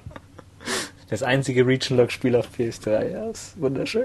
Hauptsache, es kommt bei uns ein Jahr später oder Ja, so. dann spielt Mhm. sowieso keiner mehr. Was? Dann spielt es sowieso keiner mehr. Ich glaube, bei uns war das dann auch so. Wir sind mit der ähm, EU-Version online gegangen. Du hast immer, ähm, wenn man dann äh, Ranked Matches oder sowas gespielt hat, immer gegen dieselben Leute. Also es war nicht online. Die die sowieso abgezogen haben, weil die eh schon besser waren in dem Spiel, weil die schon ein Jahr hatten, ne? Ja. Okay. Ja gut, wenigstens passiert es diesmal nicht nochmal. Nee, sind, haben sie aus ihren Fehlern gelernt. Kein Region-Lock für Suplex. Das Nee, vor allem, ist ja jetzt auch angekündigt. Hier in Europa, der zweite Teil. Der soll ja, ich weiß gar nicht mehr, im November Hm. oder so Ja, kommen. kann man sich ja nicht beschweren. Ah ja, ja, wie gesagt, Abyss, auch tolles Spiel, auch ein bisschen düsterer so vom Setting her. Wir hatten mal, ich habe mit Freunden mal ähm, Tales of Tabu gespielt. Und dann hatten wir halt, also bei einem bestimmten Charakter ging es ja. dann, dass ich gesagt habe als Beschreibung, äh, oder irgendwer hat es gesagt, nee, jemand anderes hat es gesagt, genau hm. doch. Es, ist eine, ähm, es involviert eine tragische Liebesgeschichte. Hm. Und ich so, aber es ist voll von tragischen Liebesgeschichten. direkt zwei Pärchen auf jeden Fall eingefallen, ja. ja, und es ist schön, wenn dir sofort schon zwei einfallen. Ja, eben. Wenn du dann noch ein bisschen weiter nachdenkst, dann kommen bestimmt auch ein paar mehr. Da kommen noch mehr. das ist schon traurig, also. ja. Ist halt eigentlich auch immer das. Auch immer wenn die, die, die Spiele halt auf den ersten Blick immer, immer knallbunt anime-mäßig aussehen, aber gerade auch in dem Fall wie von Abyss ist das dann eigentlich anders. Ja, ja bei, bei Abyss finde ich zum Beispiel auch, das, das lebt ja wirklich äh, durch seine Charaktere. Und eigentlich am Anfang war es auch so, dass es ein, zwei Chaos gab, wo man dachte, hm, ja. Man hasst manche. Äh, ja. Und bei einer bin ich auch noch nicht so ganz, ganz hinweg, aber zum Schluss war es dann doch so, dass man denkt, auch irgendwie habe ich sie ja doch alle ganz lieb, ne? Mhm. Mhm. Das war auch sehr, sehr lange Zeit mein Lieblingsspiel. Inzwischen ist es das zwar irgendwo immer noch, aber es muss sich Platz teilen. Leg's mal mit rein. Doch ist auf jeden Fall, glaube ich, so eine Empfehlung. Eins von denen. So, auf jeden Fall Must. Musste mal, mal aus der Serie gezockt haben, würde ich schon sagen. Ja, kann ich unterstützen. Ja. ja. Hm. Und dann kommen wir dann so ganz langsam schon zum Ende von unserer ersten Hälfte, weil wir uns gedacht haben, wir machen das so in ähm, zwei Teile, weil es ja sonst, jetzt haben wir ja hier wahrscheinlich schon ja, um die zweieinhalb Stunden, befürchte ich. Wir kümmern, wir kümmern uns erstmal um die, die äh, Mothership, also halt um die richtigen, also Teile ohne Side Story und ja, gibt es ja auch so Spin-offs und irgendwie sowas. Aber dann erstmal alle, die dann vor dem Hideo Baba gekommen ist, der dann halt eigentlich dann quasi halt das, also nicht jetzt neu definiert hat, aber jetzt halt gerade äh, halt im Westen halt müssen wir den so unendbar unendlich dankbar sein, dass wir dann, dann die Spiele, wo er dann jetzt ähm, Produzent war, dann in noch den zweiten Teil fassen. Ja, aber vorher gab es dann noch so ein, ja, es war mal ein richtiges Spiel, es wurde dann aber äh, heruntergestuft. Und das ist ähm, Tales of Tempest, der erste Teil für ein ähm, Nintendo DS 2006. Ja. Das Kampfsystem war nicht so schlecht, also es hat schon Spaß gemacht. es ging so. ja, ich würde es jetzt auch nicht als äh, jetzt, äh, komplett Schrott, also das ist halt ja so, äh, ja, guter Durchschnitt, also ich glaube, da wird jetzt auch keiner was bereuen, wenn man das jetzt mal durchspielt. Ist auch ziemlich kurz, glaube ich. So. Ja, es ist, es ist kurz. Also ich habe es in 10 Stunden durchgespielt. okay. Das ist schon lange her, aber ich habe es in 10 Stunden durchgespielt. Ich kann allerdings nicht wirklich viel zur Story sagen, weil da konnte ich kein Japanisch und das ist ja, es hat ja kein Voice-Over. Hm. Das heißt, ich habe wirklich sehr, sehr wenig davon mitbekommen. Hm, hm. Ich glaube, ich weiß grob, wie die Story funktioniert, aber ähm, ich kann mich da an Details nicht mehr so wirklich erinnern. Kampfsystem war halt relativ klassisch Tales eigentlich. Ja, also ja. nichts Besonderes, ne? Es war halt wenig, wenig Experimente. Da das Einzige, was gestört hat, dass man mit dem Touch-Dicken angreifen musste. Also du musstest mit dem Stick quasi das Monster anklicken. okay. Das fand ja. ich ein bisschen seltsam. Ja, es war auf seine Art eigenartig. Aber äh, durchaus, ich finde, als mobiles Tales, also so für, für DS, für, für ein Handheld, fand ich es eigentlich gar nicht mal so schlecht. Also klar, ist, wenn man das mit den späteren DS-Tales vergleicht, merkt man schon, dass es ein paar Schwächen hat. Vor allen Dingen, warum es äh, degradiert wurde. Aber an, an sich kann man, ist es durchaus mal was Nettes für zwischendurch. Also so wirklich viel falsch kann man damit nicht machen. Ja, das hm. stimmt schon. Hm. Nee, also ich, ich weiß, das haben sie wahrscheinlich irgendwie so im Nachhinein degradiert. Wollten sie mal bloß so probieren, was jetzt halt auf dem DS geht. Weil da hat Namco eigentlich mit der Produktion fast gar nichts ähm, zu tun gehabt. Das war dann eigentlich, da gibt's diese, diese ähm, in Japan solche Ninja-Entwickler sind es halt eigentlich, die im Auftrag für ähm, Namco dann Spiele machen, aber im Abspann dann irgendwie gar nicht namentlich erwähnt. Also da gibt es schon so zwei, drei Firmen. Die sind jetzt eigentlich dann auch äh, meistens besser, als man denkt. In dem Fall war das Dimps, nennen die sich.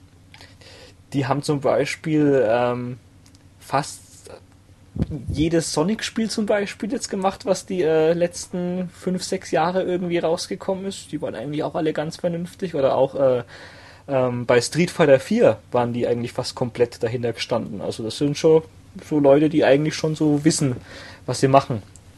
Aber damals waren sie noch relativ unbekannt, aber ja, ich meine jetzt auch, das sieht jetzt auch, ist halt auch komplett 3D. Wäre mir, glaube ich, jetzt lieber gewesen, wenn es dann 2D gewesen wäre, aber so für die 3D-Fähigkeiten, was der DS kann, sieht es echt ganz vernünftig aus. Also da kriegt man jetzt kein Augenbluten davon. Sind die auch für das allererste Sonic auf PS3 verantwortlich? Nein, das war von Sega selber. ja, das ist auch eine rotes Tuch, das sind Sachen, die es nie gegeben hat. Da war ich dann nämlich eigentlich so weit, da habe ich die Sonics gekauft, die von der Firma waren, die waren eigentlich zumindest, also schlimmstenfalls waren die okay und Sega, Vorsicht, wenig. Hat sich jetzt wieder gebessert, aber ja, da hat mal Sega ganz schlimme Phase gehabt, da gebe ich dir recht. War so schrecklich, das Spiel? Ja. also wenn du mal was Schlimmes sehen willst, dann kannst du einfach dir mal auf, auf YouTube ein paar Zwischensequenzen anschauen. Also da musst du auch gar nicht so viel von Sonic verstehen, aber das ist einfach bloß falsch. Das ist einfach bloß falsch. Ich bin sehr interessiert, ich mache das später mal. Ja. also das Spiel selber war auch eine Katastrophe von Kameraführung und bis dauernd irgendwie ins Loch gestorben, äh, gesprungen. Ja, ja, ja es, war, es war glücksabhängig, bis man ins ja, Ziel. Aber halt auch einfach die, die Story, die sich darum gesponnen haben. Also man kann sich so vorstellen, so dieser Final Fantasy Render Kitsch trifft auf Sonic. Ja. Das ist, ja, war, das war leider wirklich schlimm. Da kann man dann im Vergleich hier mit den Tales of Tempest. das ist, ja das ist dann Must-Play eigentlich dagegen. ja, also hätten sie jetzt auch wieder mir gar nicht als Escort-Ding runterstufen müssen. Das Hauptcharaktere, die haben ja wenigstens noch so, so viel irgendwie, dass sie in fast jedem Escort-Ding dann nochmal drin sind. Hm. Ja. Ich bin nur traurig, dass das die Hauptcharaktere sind, weil ich den anderen Cast interessanter finde. Vielleicht schaffen wir es ja endlich mal den Vita-Remake-Teil, den sie ja schon angedeutet haben, mal zu produzieren. Ich glaube, der kommt nicht. Also ich glaube, der kommt jedenfalls nicht so bald. Also ja, mü müsste jetzt ja eigentlich quasi. Die haben jetzt ja eigentlich, weiß ich, alle die anderen zwei. Zeit her dürfte der kommen, aber ja. die Verkaufszahlen der Airparts waren so schlecht, ja. dass ja. ich glaube, dass die Tempest-Pläne erstmal sowas von auf Eis gesetzt haben. Ich bin immer noch sehr traurig darüber, ganz ehrlich. Ja, ich meine, ich spiele gerade Innocence Air und ich bin auch ein bisschen traurig, weil ich jetzt merke, wie viel in Innocence Air noch angespielt wurde, wie viel in Hearts ne? nicht mehr. Hm. Und Tempest kommt einfach gar nicht. Hm. Mittlerweile verkauft sich die Vita ja schon besser in Japan. Ich glaube, das werden sie nicht mehr sehen. Ich, also wahrscheinlich ja, also, nichts auf Vita.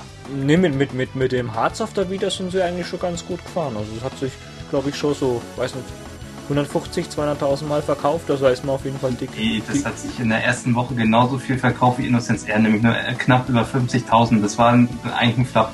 Ja. Ja, so 100 musst du eigentlich schon haben, also Spiel. Kann ich mir jetzt so eine Datei, weil ich vorhin mal offen hatte.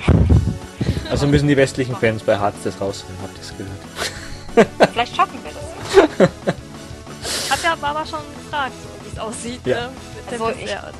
könnte mir ja schon vorstellen, dass äh, gerade weil wir halt weniger Tales-Spiele kriegen und weil wir den DS-Teil auch nicht kennen, hm. dass äh, viele Leute jetzt eigentlich schon darauf anspringen, dass sie sich ein HCR kaufen werden. Also ich würde ich würd mich ehrlich gesagt nicht wundern, wenn wir die Verkaufszahlen von HCR in Japan toppen zusammen mit Amerika und Europa. Ja, zumal HCR ja auch immer wieder gefordert wurde. Ja, ja, genau. Ja. Es ist ja auch, ist, ich meine, es kommt ja im Endeffekt jetzt auch wegen diesem, hm, wie heißt es nochmal? JRPG Vita-Dings da. Mhm. Ja, genau, richtig. Wo es ja top vote, äh, gewotet wurde und so. Und ja, also ich denke schon, dass dann. Also ich meine, es gibt zwar jetzt natürlich auch wieder diese komischen Leute, die sagen, oh, es kriegt keinen Dub, ich kauf's nicht. Mhm. Aber im Großen und Ganzen denke ich schon, dass das ja, oder auch viele, die sagen, oh, das hat so eine schlechte, also die jetzt in den Trailern sehen, das hat so eine schlechte Übersetzung, ich kauf's nicht. Ja. Ich also hoffe, das werden nicht zu viele sein. Angst vor der Übersetzung, das gebe ich zu, aber ich werde trotzdem kaufen. Also ich werde es kaufen und dann gucken, ob die Übersetzung scheiße ist. Das werden wir dann sehen. Eben, das ist erstmal die gute ja. Sache. Also. Richtig. So gucken wir aber ist, ich habe halt schon ziemlich viele gehört, die halt so sagen, so, äh, nee, das sieht jetzt schon scheiße aus, ich kaufe es letztendlich doch nicht oder so. Das finde ja, ich halt sehr schade. So sorry. Ich habe in meiner Liste leider gerade kein HCR drin, aber ähm, hier steht von der ersten Woche von Innocence Air waren es ähm, 47.000 hm. und insgesamt 70.000. Hm. Hm. Wow. Und ich glaube, HCR war ähnlich. Hm. Und das ist wirklich schon, also das ist von der, ich habe hier ein Ranking von Tales-Spielen von, von 1 bis 38 und es ist vorletzte. Also ah, über 100.000 sind die meisten schon. Die ja. ähm, normalerweise bewegen die sich im Rahmen von 200.000 bis, sagen wir mal, 400.000. 400.000 ist normal, ja, genau. Ja, Tales-Spiele haben noch gar nicht mal so viel. Also die 400.000 hören auf bei Platz 9. Hm. Naja japanische Verkäufer wohl gemerkt. Ja, also, natürlich. Hm. Weil man muss ja bedenken, bei Expedia zum Beispiel haben, hat der komplette Westen ja, glaube ich, nochmal so viel erreicht, wie Japan hatte. Das macht dann schon was aus. Ja, wir holen langsam auf. auch, auch, wenn, auch wenn schon krass ist, wenn du bedenkst, also so, so Europa plus Amerika verkauft so viel wie Japan alleine. Japan ist ja voll groß. Aber ja, ich denke, das ist schon eine gute Tendenz für uns, oder? Ja, würde ich schon sagen. Wir geben uns Mühe, dass es so weiterläuft. Genau. ja, hoffentlich ist hart äh, erfolgreich, ne? die, ich weiß gar nicht, wie, wie teuer hat sich denn die wieder überhaupt in Europa verkauft? Ist sie schon so verbreitet? Ja, das ist, Geht so, ne? Ja, das ist ein bisschen mehr. Also ich höre von immer mehr Leuten, dass sie jetzt eine haben, aber ich kann es jetzt nicht allgemein sagen. Ja gut, das, das Problem ist halt, das sind halt Leute wie wir halt. Ja, richtig. Mit denen gewinnt man leider den Krieg nicht. Also müssen wir alle schön HCR kaufen. Ja. Am besten dreifach, oder? Ja. Genau. Nicht mehrfach, aber ist vorbestellt. Eben, das können wir machen und dann hoffen wir mal das Beste soweit. Aber was mich jetzt gewundert hat, ich habe jetzt auch nochmal im Vorfeld gesehen, es gibt eine, eine komplett übersetzte Version von, von ähm, Tempest für den DS. Jupp. Und das ist, da gibt es eine sehr, sehr lustige Geschichte dazu. Das sind nämlich Leute, die den Innocence-Patch gemacht haben. Und Aha. die haben da draußen, die haben da draußen ähm, April-Scherz gemacht. Die haben am 1. April gesagt, ja du, Leute, wir haben, wir haben einen Patch von Tempest gemacht oder so. Und der April-Scherz war aber, dass es eben kein Scherz war, sondern dass sie wirklich einen Patch gebracht haben. Ich erinnere mich daran, das war echt lustig. Das war schon gut. Also ich habe echt ja. gedacht, die würden jetzt alle Leute verarschen. Und im Endeffekt mhm. war die verarscht, dass sie verarschen wollten. Also das ist irgendwie... Gespielt habe ich ihn noch nicht. Also hm. müsste ich eigentlich auch mal, weil ich habe es ja auch... Ich habe hab ja nichts verstanden. Ich müsste eigentlich die Fanübersetzung mal spielen. Gut, dass man auf jeden Fall die Möglichkeit hat. Was? Gut, dass man die Möglichkeit hat. Mhm. Vielleicht wissen es dann noch mal ein paar Leute zu schätzen. Kann hm. ja passieren. Hm. Also ich, ich kenne jemanden, der mag Tempest sehr, sehr gern. Also. Ich kenne auch jemanden, also. Ich ja, zwar eher selten vor, aber es, es soll sie geben. Richtig. Ja, denke ich auch, dass es eine Berechtigung hat. Sonst würden sie auch nicht die Charaktere immer wieder in diese ganzen äh, Spin-off Spin reinstecken. Ja, also es muss ja auch ein paar Fans in Japan geben noch. Und hm. ich meine, Kaios und Rubia sind ja immer dabei, oder nicht? Die sind eigentlich immer dabei. ja. also die sind schon, die gehören schon so, ich glaube, die gehören sogar mehr zum Inventar als Emil und Mata. Ja, richtig. Ja, das stimmt. Verrückt.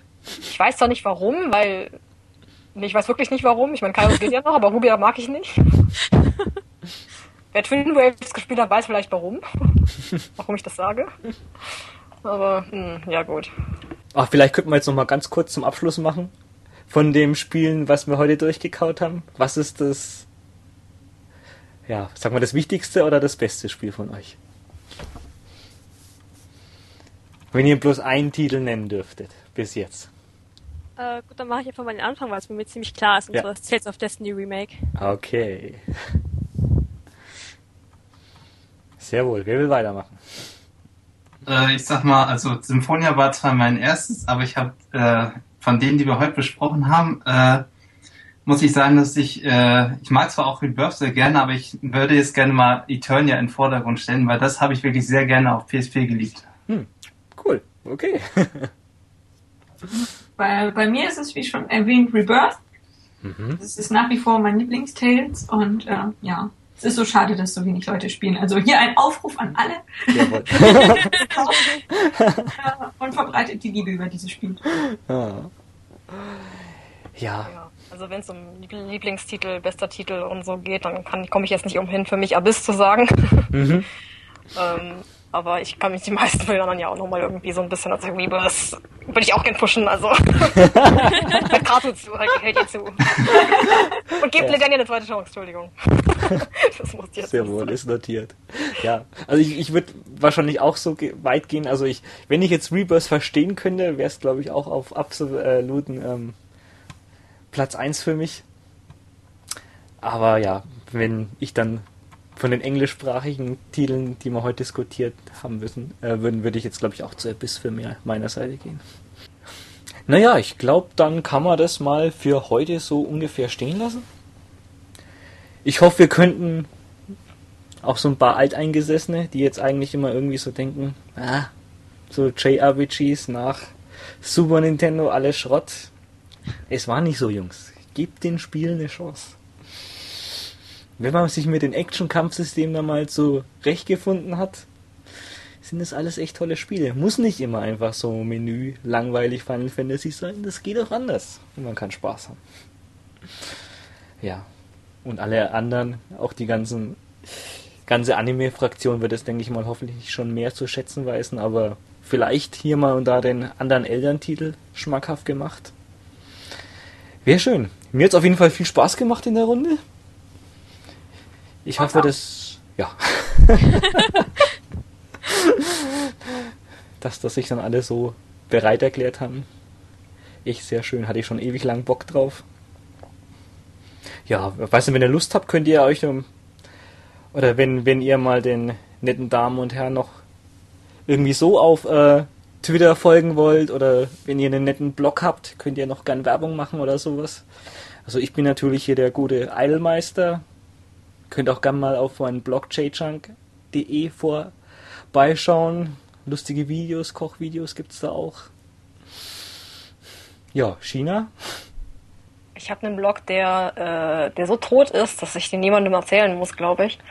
Ach, würde ich nicht sagen. Also für die Leute, die dich jetzt noch nicht kennen, vielleicht wird es jetzt wahrscheinlich auch nicht so viel geben, aber du hast nee, ja schon... Nee, nee, ich sag, ich sag nur, der, der, ist wirklich tot, weil ich zu faul zum Schreiben bin. Also ja. es ist... Äh, ich halte zwar gewisse Seiten davon noch irgendwo aktuell, aber nee. aber also ich brauche eigentlich da, in dem Sinne brauche ich da, glaube ich, keine... Äh, brauche ich da so jetzt nichts zu sagen. Also werbungsmäßig, da gibt's nichts zu sehen. Machen wir im, im, machen wir im zweiten Part vom Podcast. so mit dem Tales Fandom, da wirst du sicherlich mehr zum Sagen haben. Aber auf Twitter bist du, glaube ich, einfach Ed China, oder? Was bin ich? Nee, äh, mein mhm. Twitter-Name ist, ist äh, Shina Wasakura. Das ist zu kompliziert für alle Menschen, deswegen ja. äh, mentionst du mich einfach, ich, wenn du Ich verlinke den Blog.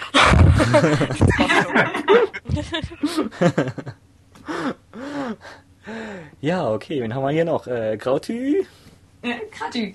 Ja, äh, man findet mich äh, bei Tumblr unter anderem. Mhm. Ich bin eigentlich jetzt nicht so der ganz aktive Internetmensch. Äh, aber ansonsten noch bei Twitter ist dann auch Ed Kratü mit UE. Hm. Äh, jo. ja, und der Haspanto, der Keks, glaube ich, oder? Der Haspanto, ja. Irgendwann demnächst, ja. es ist offiziell. Es ist ganz offiziell. Das wollte ich nur mal an dieser Stelle anmerken. ja, cool.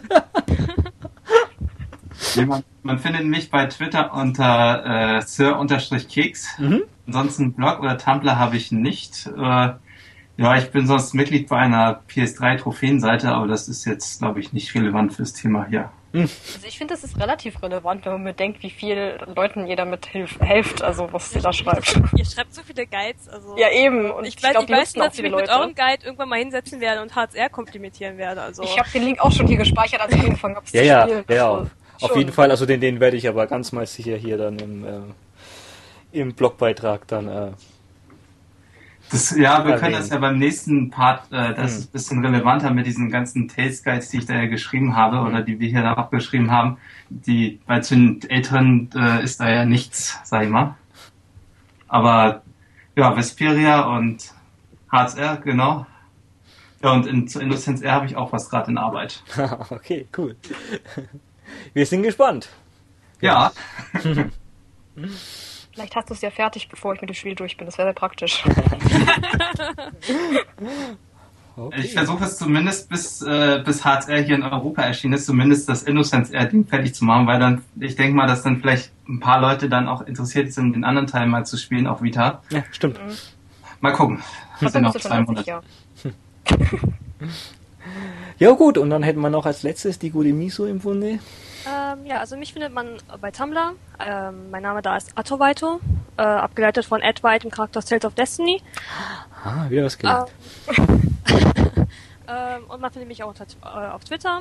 Ed Atovaito ist es da und ja, ich schreibe eigentlich, wenn ich mal ein Tales talke, dann eigentlich mal ziemlich viel dazu. Ähm, ich bin auch immer offen für Tales-relevante Diskussionen. Also, ja. Wenn, wenn ihr Lust habt, folgt mir einfach. Ich glaube, das war's von meiner Seite. ja gut, Kinder. In dem Sinn, schauen wir mal, wie lange der wie lange wir brauchen, bis wir uns zum nächsten zweiten Teil zusammenraufen. Und ja, ich hoffe, euch hat's gefallen. Also dann, ciao. Tschüss. Tschüss. Tschüss. Tschüss.